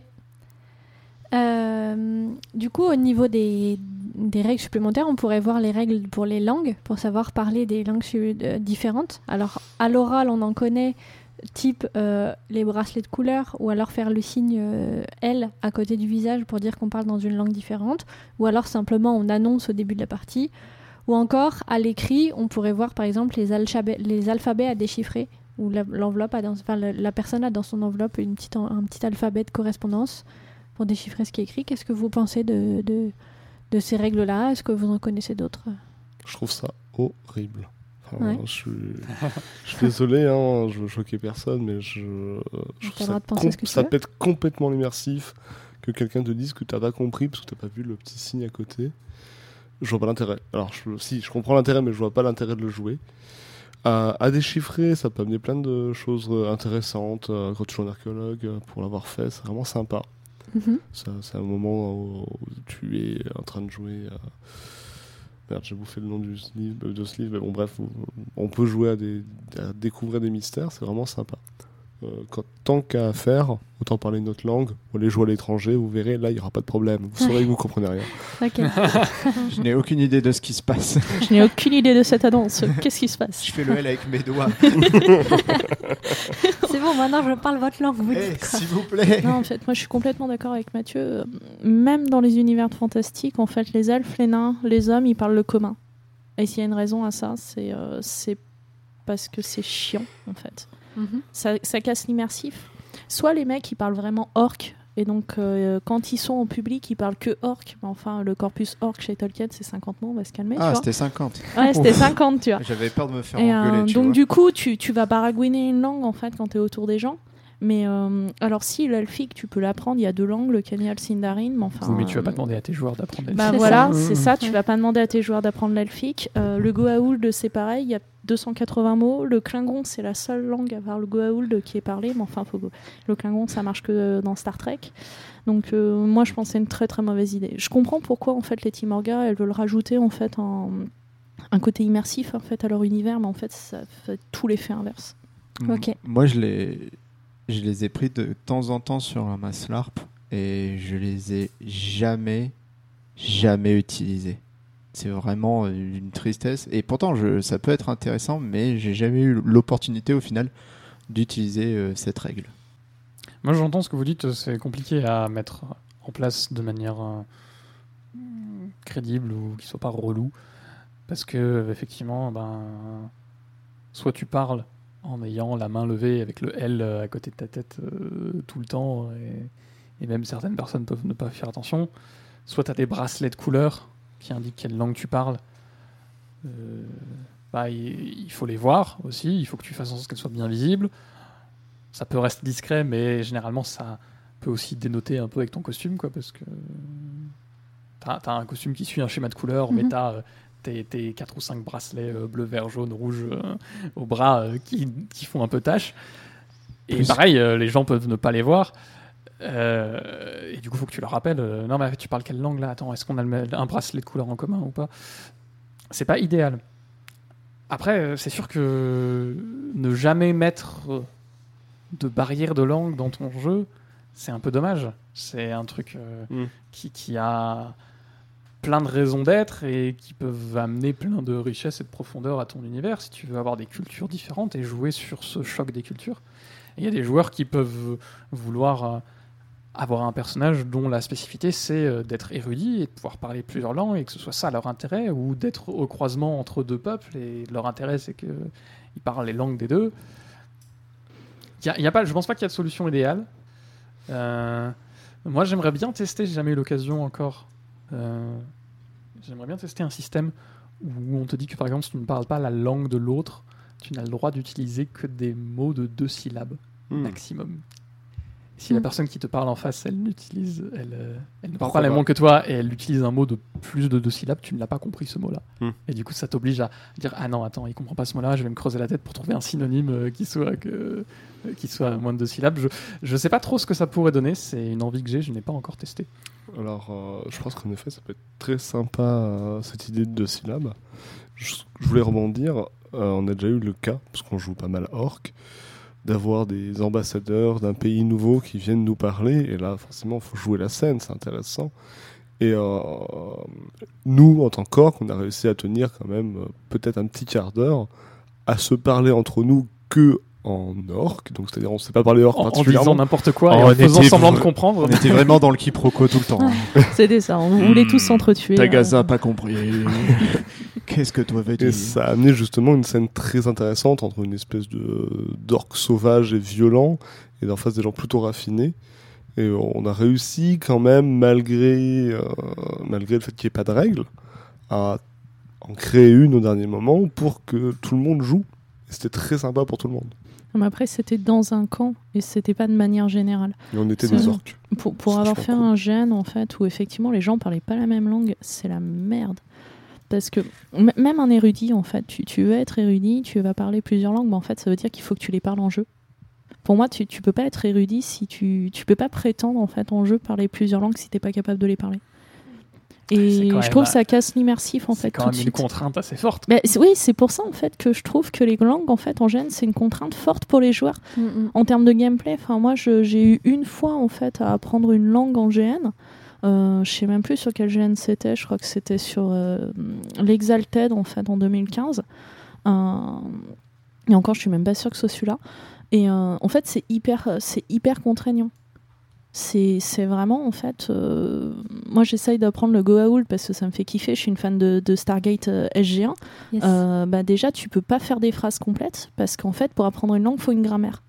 Et encore, Tolkien, il y a pensé quand il a créé le Sindarin et le, et le, et le Kenya. Donc, c'est pour ça que c'est les deux seules langues alphiques que tu peux apprendre. Mais par exemple, pour ceux qui voudraient parler le Kusdul, qui est la langue des nains en fait chez Tolkien, bah, c'est pas possible parce qu'il n'y a pas de grammaire. Il n'y a pas de grammaire, il n'y a pas d'orthographe. Il n'y a, pas peux- assez- il y a pas assez de vocabulaire. il n'y a pas assez hein. de vocabulaire. Donc tu es, tout de suite en fait très très limité dans le RP. Et en fait, ça va plus être une contrainte que tu vas pas vouloir jouer parce qu'en fait, elle va te freiner. Mm. C'est vrai que les exemples de, de gènes où j'ai vu où les, les règles soient importantes, bah, au final personne l'a joué et c'était chiant pour les érudits parce qu'ils pouvaient rien Oui, faire oui, quand c'est mal fait ou pas, c'est euh, quand c'est trop contraignant, euh, les gens ne le font plus au bout d'un moment. C'est sûr. Ok, on va parler wargame. T'as dit tout à l'heure Mathieu que c'était pas ton délire. Vous en pensez quoi vous du wargame? Moi, j'ai vraiment rien à dire parce que j'appelle ça. C'est vraiment pour moi une plaie. Le, si à chaque fois il y a quelqu'un, euh, si j'ai un poste à responsabilité ou quelqu'un dit, mais si vous voulez, je peux vous aider sur le champ de bataille, mais je lui confie direct les règles. ah non, moi je supporte pas ça. Surtout que c'est à heure fixe. Et moi, j'ai envie de faire Ouais. autre chose que me retrouver devant la table risque. Après, voilà, c'est mon point de vue, quoi. Moi, je suis globalement d'accord. En fait, c'est du jeu de figurines et c'est bien que ça reste du jeu de pitou. Non. En fait. Non, non, c'est pas du jeu non. genre, non. C'est- non. Moi, je, je- je fais beaucoup, beaucoup, beaucoup, beaucoup de jeux de figurines avec des gens qui en font à très très haut niveau. Et le problème du wargame dans le GN, c'est que c'est souvent fait par des gens qui n'ont pas le recul pour faire des vraies règles qui permettent que ça soit intéressant. J'en ai fait sur plusieurs GN et souvent c'est très très très déséquilibré pour rien. En fait, il n'y a même pas d'intérêt de jouer. Ou alors on comprend pas les règles parce qu'elles sont mal écrites, parce que ça demande beaucoup de travail d'écrire des règles, Ouais. surtout pour un wargame. C'est c'est pas évident. Enfin, c'est un Oui. vrai métier d'être game Ah oui. designer. Ah, euh, c'est Tout à fait. vraiment, c'est Ouais, vraiment compliqué de faire des règles équilibrées. Euh. Et je pense qu'il vaudrait même mieux prendre des règles qui existent, citons- citons-le, hein, Game Workshop, euh, Warhammer 40 Mhm. 000 ou d'autres jeux très sympas. Ou plus simple, risque.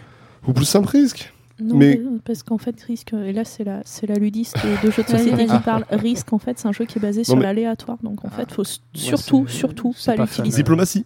Diplomatie, euh, Ouais. un excellent jeu, très très long, très compliqué, euh, très très très salaud. Mais le wargame en GN est très souvent fait par des gens qui croient qu'ils ont fait des bonnes règles. Et je vous sale, vous êtes nuls, le faites pas, c'est pas bon, c'est pas bon, faites pas ça. Si vous voulez en faire, faites-le bien, s'il vous plaît. Ok. Vous ne faites pas de wargame. Qu'est-ce que, qu'est-ce que vous pensez des règles qui vont encadrer le roleplay? Je vous donne un exemple. Par exemple, les règles de simulation de relations sexuelles ou les règles de simulation de torture, par exemple. Alors, pour la torture, je peux prendre un peu parole. Ben, j'aime beaucoup euh, le fait qu'on a euh, du temps en fait. On a du temps et celle que j'ai, c'est au bout de tant de temps, de temps pardon. Et ben, euh, la personne peut va répondre à une question. C'est le temps qu'on met dedans Mmh, qui va dire. Euh, bah, Et pendant exemple, ce temps-là, tu joues le- ouais, la scène. pendant quoi. 15 minutes de torture, j'ai le droit à une réponse. Alors à un moment, ce qui est aussi intéressant, c'est bien sûr, on va pas faire, euh, vous vous rendez compte, euh, deux heures de torture pour répondre à toutes les questions, et qu'au final, il y a un temps à ne pas dépasser, sinon la personne meurt. Et donc, euh, Ouais. il faut être sûr que on ait la bonne question à poser, quoi. Un avis, les autres, sur les. Euh, je vois pas l'intérêt des... règles de simulation, de stimulation sexuelle. Je comprends pas. Bref, les règles de torture, euh, je crois que je suis trop gentil. J'arrive pas à torturer les gens. Ça me, ça me perturbe vraiment. Ouais. Et je, je me rappelle même que ma victime, la dernière fois, a dû me forcer pour que je sois un peu plus vigoureux. Donc, Allons, soyez pas un peu mou. Faites ça bien quand même. J'ai été. Là, vous êtes gentil, mais j'ai envie de vous répondre par pitié, Non. pas par souffrance. non, c'était plutôt, bah, allez, on joue là, torture-moi s'il te plaît. Vous Oui, mais culpabiliser. Donc j'ai dû passer la main assez vite, je suis un très mauvais bourreau. C'est compliqué. Hein. Ah Je ouais. pense Ouais, que tu vas être capable de, de faire le connard. Et de... En fait, je pense que tu peux de- faire du mal, mais torturer, être Mm. vicieux. ça demande une mentalité, de se mettre dans une mentalité vraiment vicieuse et c'est pas évident. Bah, surtout quand t'as. En fait, je pense que si t'as un intérêt. euh, Pour certains. c'est pas évident pour certains, Léonard. Parce que Ouais, là, suis- là, on se regarde avec Léonard et nous, on est là en mode. Non, non. Moi, je Non, vous rejoins. hein. problème. vraiment Voilà, la ce c'est mon élément. Euh, Je fais du gène, c'est pour ça. Moi, je vous rejoins. Bah, ce comportement inadmissible. Moi, j'ai fait quelques belles scènes en fait de torture ou d'interrogatoire musclé avec Léonard, euh, notamment euh, sur les clipsons. On a eu une scène qui était sympa, mais euh, en fait, la torture c'est très sympa. Euh, faut que ce soit fait en sécurité, c'est tout. Après, faut que les gens le jouent. Euh, et j'aime bien la limite de, euh, au bout d'un certain temps, la victime elle meurt. Ouais, Après, on peut balancer son corps, c'est marrant. Mais euh, surtout, voilà, dans les, dans les règles, c'est c'est souvent le. Bienvenue chez vous. Les règles, c'est souvent le consentement avec l'autre personne, la mettre en confiance, lui Mm. dire que c'est que du jeu, il n'y a aucun mal lui sera fait, qu'on lui laisse l'aisance, qu'elle boit un verre d'eau avant, de la préparer, euh, on va Ouais. dire, limite en HRP pour dire Mm. que ça va se passer et après on attaque et il n'y a pas de problème, euh, ça reste du jeu. Le vraiment, vraiment, c'est important aussi euh, qu'il y ait cette limite où Tout quand le fait. joueur se sent en fait, enfin celui qui est torturé souvent, euh, quand il se sent vraiment pas bien, que là c'est le joueur en fait qui le prend et pas le personnage, bah, qui disent bah écoutez là vraiment vraiment ça va Ouais, pas. Et à ce moment-là, on peut descendre en intensité de jeu. M- moi, j'aime bien me mettre d'accord en fait avec le joueur avant. Euh, avant la scène de torture en lui disant bah voilà ce qui va se passer, voilà ce qu'on va faire, est-ce que tu es d'accord avec ça, est-ce que tu pas d'accord, jusqu'où le personnage est prêt à aller, jusqu'où le joueur a envie de, de jouer? Et une fois qu'en fait on a défini en fait les limites de notre jeu, on va pouvoir mettre la torture en place. Euh, pour revenir en fait sur les règles de simulation de sexualité en jeu, je ne vois pas l'intérêt. Euh, c'est ça peut peut-être avoir un intérêt dans certains gènes émotionnels où on cherche en fait quelque chose, une émotion particulière, c'est un type de gène. Ok, Euh, c'est des gens qui sont consentants, c'est des gens en fait qui, dans la lettre d'intention en fait, c'est écrit noir sur blanc. Et là, ok, ça me pose pas de problème. Les fameux rubans roses, c'est le même problème que pour les rubans, ça se voit pas. Euh, ça peut amener en fait tout un tas de gens toxiques, pas bien dans leur peau, ou qui ont des problèmes, ou qui, qui savent pas ce que c'est que le consentement, qui savent pas en fait qu'un non ça veut dire non. Et dans ce cas-là, en fait, on crée un risque en fait dans le gène. On crée Mhm. un précédent, on crée un problème qui à la base n'est pas forcément là. Donc moi je suis contre. Ok. Moi, au contraire, je pense que c'est très important d'avoir des règles autour de ça Mhm. et que tu prends plus de risques si tu n'en as pas. D'accord. À moins que ton univers, à moins que tu aies défini dans ton univers à l'avance qu'il n'y avait pas de relation sexuelle, Mhm. euh, ça fait partie des choses que les personnages peuvent faire. Et du coup, il y a des personnages qui vont avoir, euh, des joueurs qui vont avoir envie de le faire Mhm. euh, de manière tout à fait légitime et, et sans, sans que ça ait de problème, ou, ou, de manière problématique, parce que eux veulent faire et l'autre joueuse, la plus- ou joueur, mais souvent joueuse, n'a pas envie. Et dans ce cas-là, il faut des règles pour encadrer ça. Il faut des règles qui permettent de dire, euh, ben euh, voilà comment tu simules un acte sexuel, et qui prennent en compte le fait que euh, le, la, joueuse, le joueur, peut refuser l'acte. En plus du fait que son personnage peut refuser l'acte, si le, si le joueur ou la joueuse dit bah non, moi ça ne me met pas à l'aise, j'ai pas envie de jouer ça, dans ce cas-là, mettre, euh, mettre fin clairement au truc. De ça. Alors, Ouais. moi j'ai trouvé euh, une fois où j'ai trou- trouvé ça bien appliqué, mais euh, ça va être un peu comme le docteur Maboul, c'est c'est dans le Mhm. cadre de c'est ludique, c'est drôle, ça fait rire un peu tout le monde. En fait, c'était euh, dans une faction, il y avait un bordel, Mhm. bien sûr, qui proposait euh, tout ce qui fait un bordel, le massage et tout. Et bien sûr, il y avait le droit d'avoir euh, une relation sexuelle qui était matérialisée par l'homme qui gonfle un ballon de baudruche avec une pompe et la nana à côté qui, en fonction de comment il gonflait rapidement, euh, ben, la nana montait plus dans le ton ou plus bas dans le ton, avec bien sûr, si le ballon éclate, un orgasme. Et j'ai une question. J'ai jamais vu Oui. ça. Pourquoi est-ce que c'est pas la meuf qui gonfle et le mec qui fait les bruits C'est un bordel. ouais, j'ai envie de Il dire, a payé. Mais envie. ça pourrait être la oui, meuf non, qui mais paye. alors attention, là dans le cas que j'ai vu, c'est ce qui s'était passé. Ok. Bien sûr, ils font comme ils veulent. Ouais. euh, le client, le client est roi, bien sûr. Et ou le la cliente est roi. Et euh, j'ai trouvé ça. Alors c'est dans le cadre, c'est du JN Heroic Fantasy, Medbourg, mais c'était drôle. Et, et au final, c'est vrai que euh, souvent quand tu ouvres, c'est génial. Alors en termes d'immersion, alors en termes d'immersion, bah, vous vous prenez un bon coup de chaise camping et de Cronenberg dans la gueule. Mais j'ai trouvé ça drôle parce que au final, la, la personne qui va au bordel dit Eh, je pourrais avoir une relation, mais bien sûr, tiens, prends la prends le ballon et vas-y mon gars, en avant Guingamp. C'était c'était pas incroyable, mais j'ai trouvé ça drôle et à partir du moment que tu sais, ça dédramatise le truc parce que Oui. c'est quand même, c'est quand même, Oui, oui. c'est quand même quelqu'un qui vient dire, alors euh, c'est quand même assez dérangeant. Bah. Pour moi, parce que moi, c'est quelque chose, le, le, le jeu, on va dire, euh, le jeu de la séduction ou sexuelle, pour Mhm. moi, c'est un pan qui, qui m'intéresse pas et qui est pour moi, pas le, pour ma part, pas logique. Mhm. Je préfère clairement torturer des gens. Il faudrait qu'un jour j'en parle à mon psy, peut-être. Mais euh, voilà. Et j'ai trouvé ça très drôle. Et parce que, mais il y avait l'humour qui avait vraiment, on va dire, euh, des. Voilà, Ouais, ça, ça enlevait Dé- la gêne en ça fait. a euh, débloqué le truc ouais. et c'était drôle et en plus ben, c'était on va dire la, la tente à voile ouverte donc il y a tout le monde qui en rigole quoi Mm. c'était vraiment drôle et c'était grâce à ça que tu débunkes le truc et tu fais ça va mieux quoi il y a plus la pression Ok. Très inventif. ouais c'était ultra Très- inventif moi je me suis bien éclaté J'ai déjà vu des règles de simulation euh, de relations sexuelles où en fait on avait une orange et il fallait ouvrir l'orange et la manger à deux. Et en Mhm. gros, en fonction de comment tu l'ouvrais, machin, ça représentait ton truc. Et quand, ils, quand nous, les orgas, quand on leur a demandé pourquoi des oranges, ils nous ont dit parce que quand on mange des oranges, ça colle et ça sent fort. Après, on a les doigts qui collent et ça sent fort. Ok. Voilà, voilà. Je ne mangerai plus jamais d'orange de la même manière. T'es sûr, mon amour? Ok. euh, j'ai un certain nombre de, petites règles en vrac qu'on n'a pas forcément classées. Il y en a beaucoup qu'on a déjà évoquées, mais du coup, je vais quand même vous en parler de celles qui restent. Qu'est-ce que vous pensez des hum, comment dire des règles qui ont un peu un effet aléatoire, euh, genre on a un sac noir avec des billes gagnantes et des billes, billes perdantes. On avait eu le cas par exemple euh, quand, on jouait l'alchimagie euh, au camp du dragon, où en gros quand tu faisais de la magie, tu pouvais avoir des, des, points de sombrescence que tu prenais, donc en fonction de ce que tu piochais dans le sac, euh, ça te disait si tu avais ces répercussions-là ou pas? Qu'est-ce que vous pensez de ce genre de choses? Moi, j'aime bien. Je trouve ça sympa. Je trouve ça trop lourd. Ouais.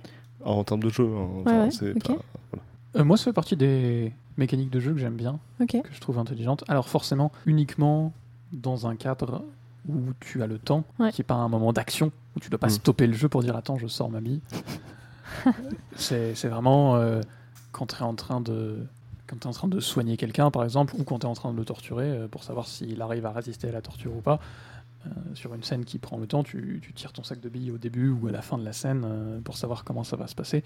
Ça permet de rajouter un peu d'aléatoire. Mhm. Et, et ça demande pas beaucoup de matériel. Mhm. Oui. T'as juste un sac avec euh, quelques billes euh, de, couleurs, de deux couleurs différentes. Euh, Qu'est-ce que vous pensez des, des compétences de chasse un peu élaborées, genre euh, des pots euh, qui sont accrochés dans les arbres sur lesquels il faut tirer, euh, des choses comme ça Ça fait beaucoup de matériel, je trouve, pour un jeu qui... que t'as pas forcément le temps de mettre en place. Ouais. Parce que, comme je disais tout à l'heure, la- l'alchimiste, il passe son temps dans son labo. Donc, euh, des fois, hum, il faut faire du jeu simple pour que les gens, en fait, ils puissent se créer leur jeu. Ok, ça marche.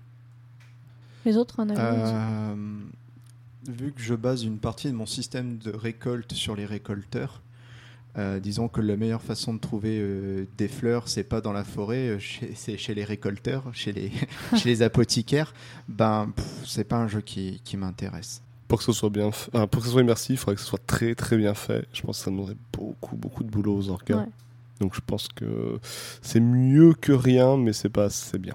Et euh, le dernier qu'on n'a pas encore évoqué, c'est les claques-doigts, genre pour les sorts ou les armes à feu. Un avis Alors, pour les sorts, ne faites pas ça, s'il vous plaît, par pitié. c'est euh, c'est complètement. euh, euh, Vas-y, tu peux dire, tu peux dire tout ce que t'en penses vraiment. Tu, tu peux as être le droit salé. pas. Tu as le droit de saler, c'est ton tour. c'est- mais qui a inventé ça? Qui s'est dit c'est une bonne idée On va représenter un effet magique. Euh, Avec une tu vas, faire ton, tu vas faire ton incantation et tout, et tu vas lancer un sort. Et en fait, pour représenter le sort, tu balances ton claque d'eau au sol qui fait paf. et tu t'attendais à, un truc incroyable, quoi. À la fin de l'incantation du bec, Mm. t'as juste un paf.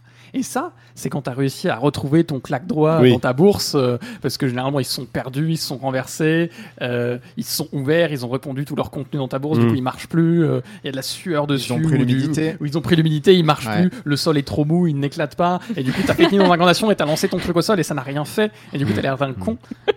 Ça me vénère Ah mais Non. Ah, bah oui. Non, Par- non, les, les, les claques doigts pour lancer des sorts, c'est c'est le, le summum du ridicule. Par C'est le contre, summum du ridicule. Tu lances une boule de feu et t'as un petit pète au, au sol. Ou, ou n'importe quel sort, n'importe quel sort en fait, c'est underwhelming au possible. Je le répète, hydratez-vous chez vous, s'il vous plaît. C'est très important. Par Je contre, euh, hein. les claques doigts pour les armes à feu, moi j'adore. Je contre- l'utilise tout le temps Ah non, et je trouve ça feu, génial. Je le sortir, le mettre de, sur, pour que le chien le percute. Oui, Euh, un plus avec l'effet que des fois il prend l'humidité, ça marche pas. Les armes à poudre d'une époque comme les mousquets et tout, bah des fois Tout ça, ça marche pas.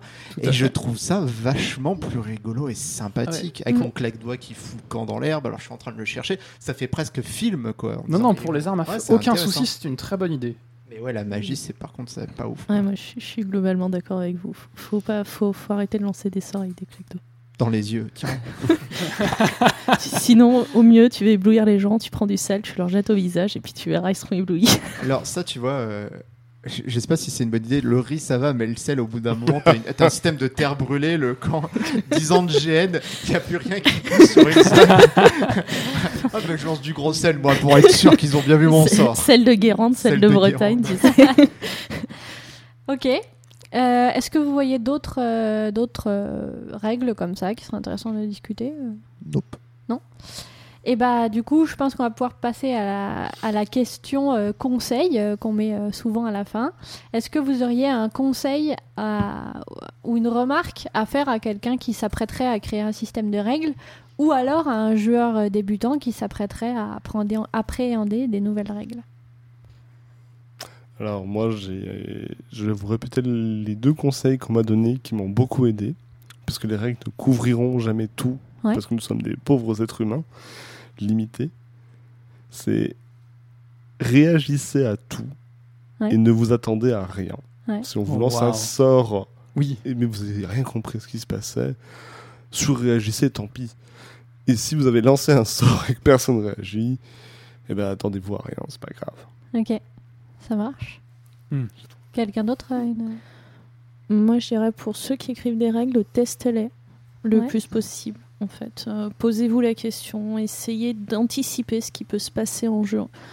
Euh, bon, si vous êtes une jeune euh, équipe orga, euh, prenez conseil auprès euh, d'autres associations, auprès euh, de, allez voir sur Electrogène, allez voir en fait euh, ça. Vous lisez ce qui a été déjà fait Vous aussi. lisez ce qui a été déjà Oui. fait, comme François Beaucoup. le disait s- tout à l'heure. Lisez en fait vos, vos règles d'anciens GN. Prenez ce qui vous a plu en fait dans ces GN là. Mhm. Et pour un jeune joueur, ben lis les règles déjà pour commencer. Ça, ça non mais c'est tout con parce que des fois on, a, on ramène euh, on ramène un jeune joueur sur le GN mais il connaît pas le GN, il a pas lu les règles, il a pas lu sa feuille. Donc ça ça peut être un frein. Euh, demande conseil, va voir un orga si tu sais pas, demande. On- les gens sont, sont très bienveillants en fait avec les jeunes joueurs. Donc euh, après t'es pas à l'abri de tomber sur des cons mais enfin le, le monde en est plein. Mais euh, ouais, pour- pas, pas hésiter en fait à demander des conseils. Léonard? Tu limites tes annonces. Quoi qu'il arrive, quoi qu'il se passe, si tu fais plus de 10, tu deviens me porg. S'il vous plaît. S'il vous plaît, plaît. réfléchis. Ne faites pas des règles parce que vous les avez déjà vues ailleurs et que Hmm. ça vous paraît être la base. Oui. Mettez des règles dans votre GN parce que vous savez ce qu'elles vous apportent, parce que vous y avez réfléchi et vous vous êtes posé la question est-ce que j'en ai vraiment besoin? Est-ce que j'ai vraiment besoin de faire comme ça? Ok. Euh, Et à chaque fois que vous écrivez des règles, pesez le pour et le contre de qu'est-ce que ça apporte et à quel point ça va être compliqué. Mhm. Si des règles apportent peu et sont très compliquées, euh, ne les mettez pas. Dans le doute, allez toujours à la simplicité. Parce que toutes ces règles, il falloir que les joueurs les apprennent et les retiennent et les appliquent dans le feu de l'action quand euh, l'adrénaline est en train de submerger leur cerveau. Ok. Donc dans le doute, toujours des trucs simples. Ok, bah super. Bah, c'est déjà le moment de la recommandation, parce qu'on arrive à la fin. Du coup, euh, bah, je vais commencer par Christine. Est-ce que tu aurais une petite recommandation, euh, une page, euh, une bonne adresse, un GN, peu importe, un truc que tu aurais envie de nous faire découvrir? Ouais, carrément. Alors moi, je voudrais vous faire découvrir en fait GNE, Grandeur Nature Engine, qui est un moteur de règles pour GN et affiliés, écrit par un copain qui s'appelle Olivier Lopez, alias Choco, qui a écrit en fait un livre qui comprend des règles pour jouer et organiser les GN en toute simplicité, des règles de jeu de rôle en totale adéquation.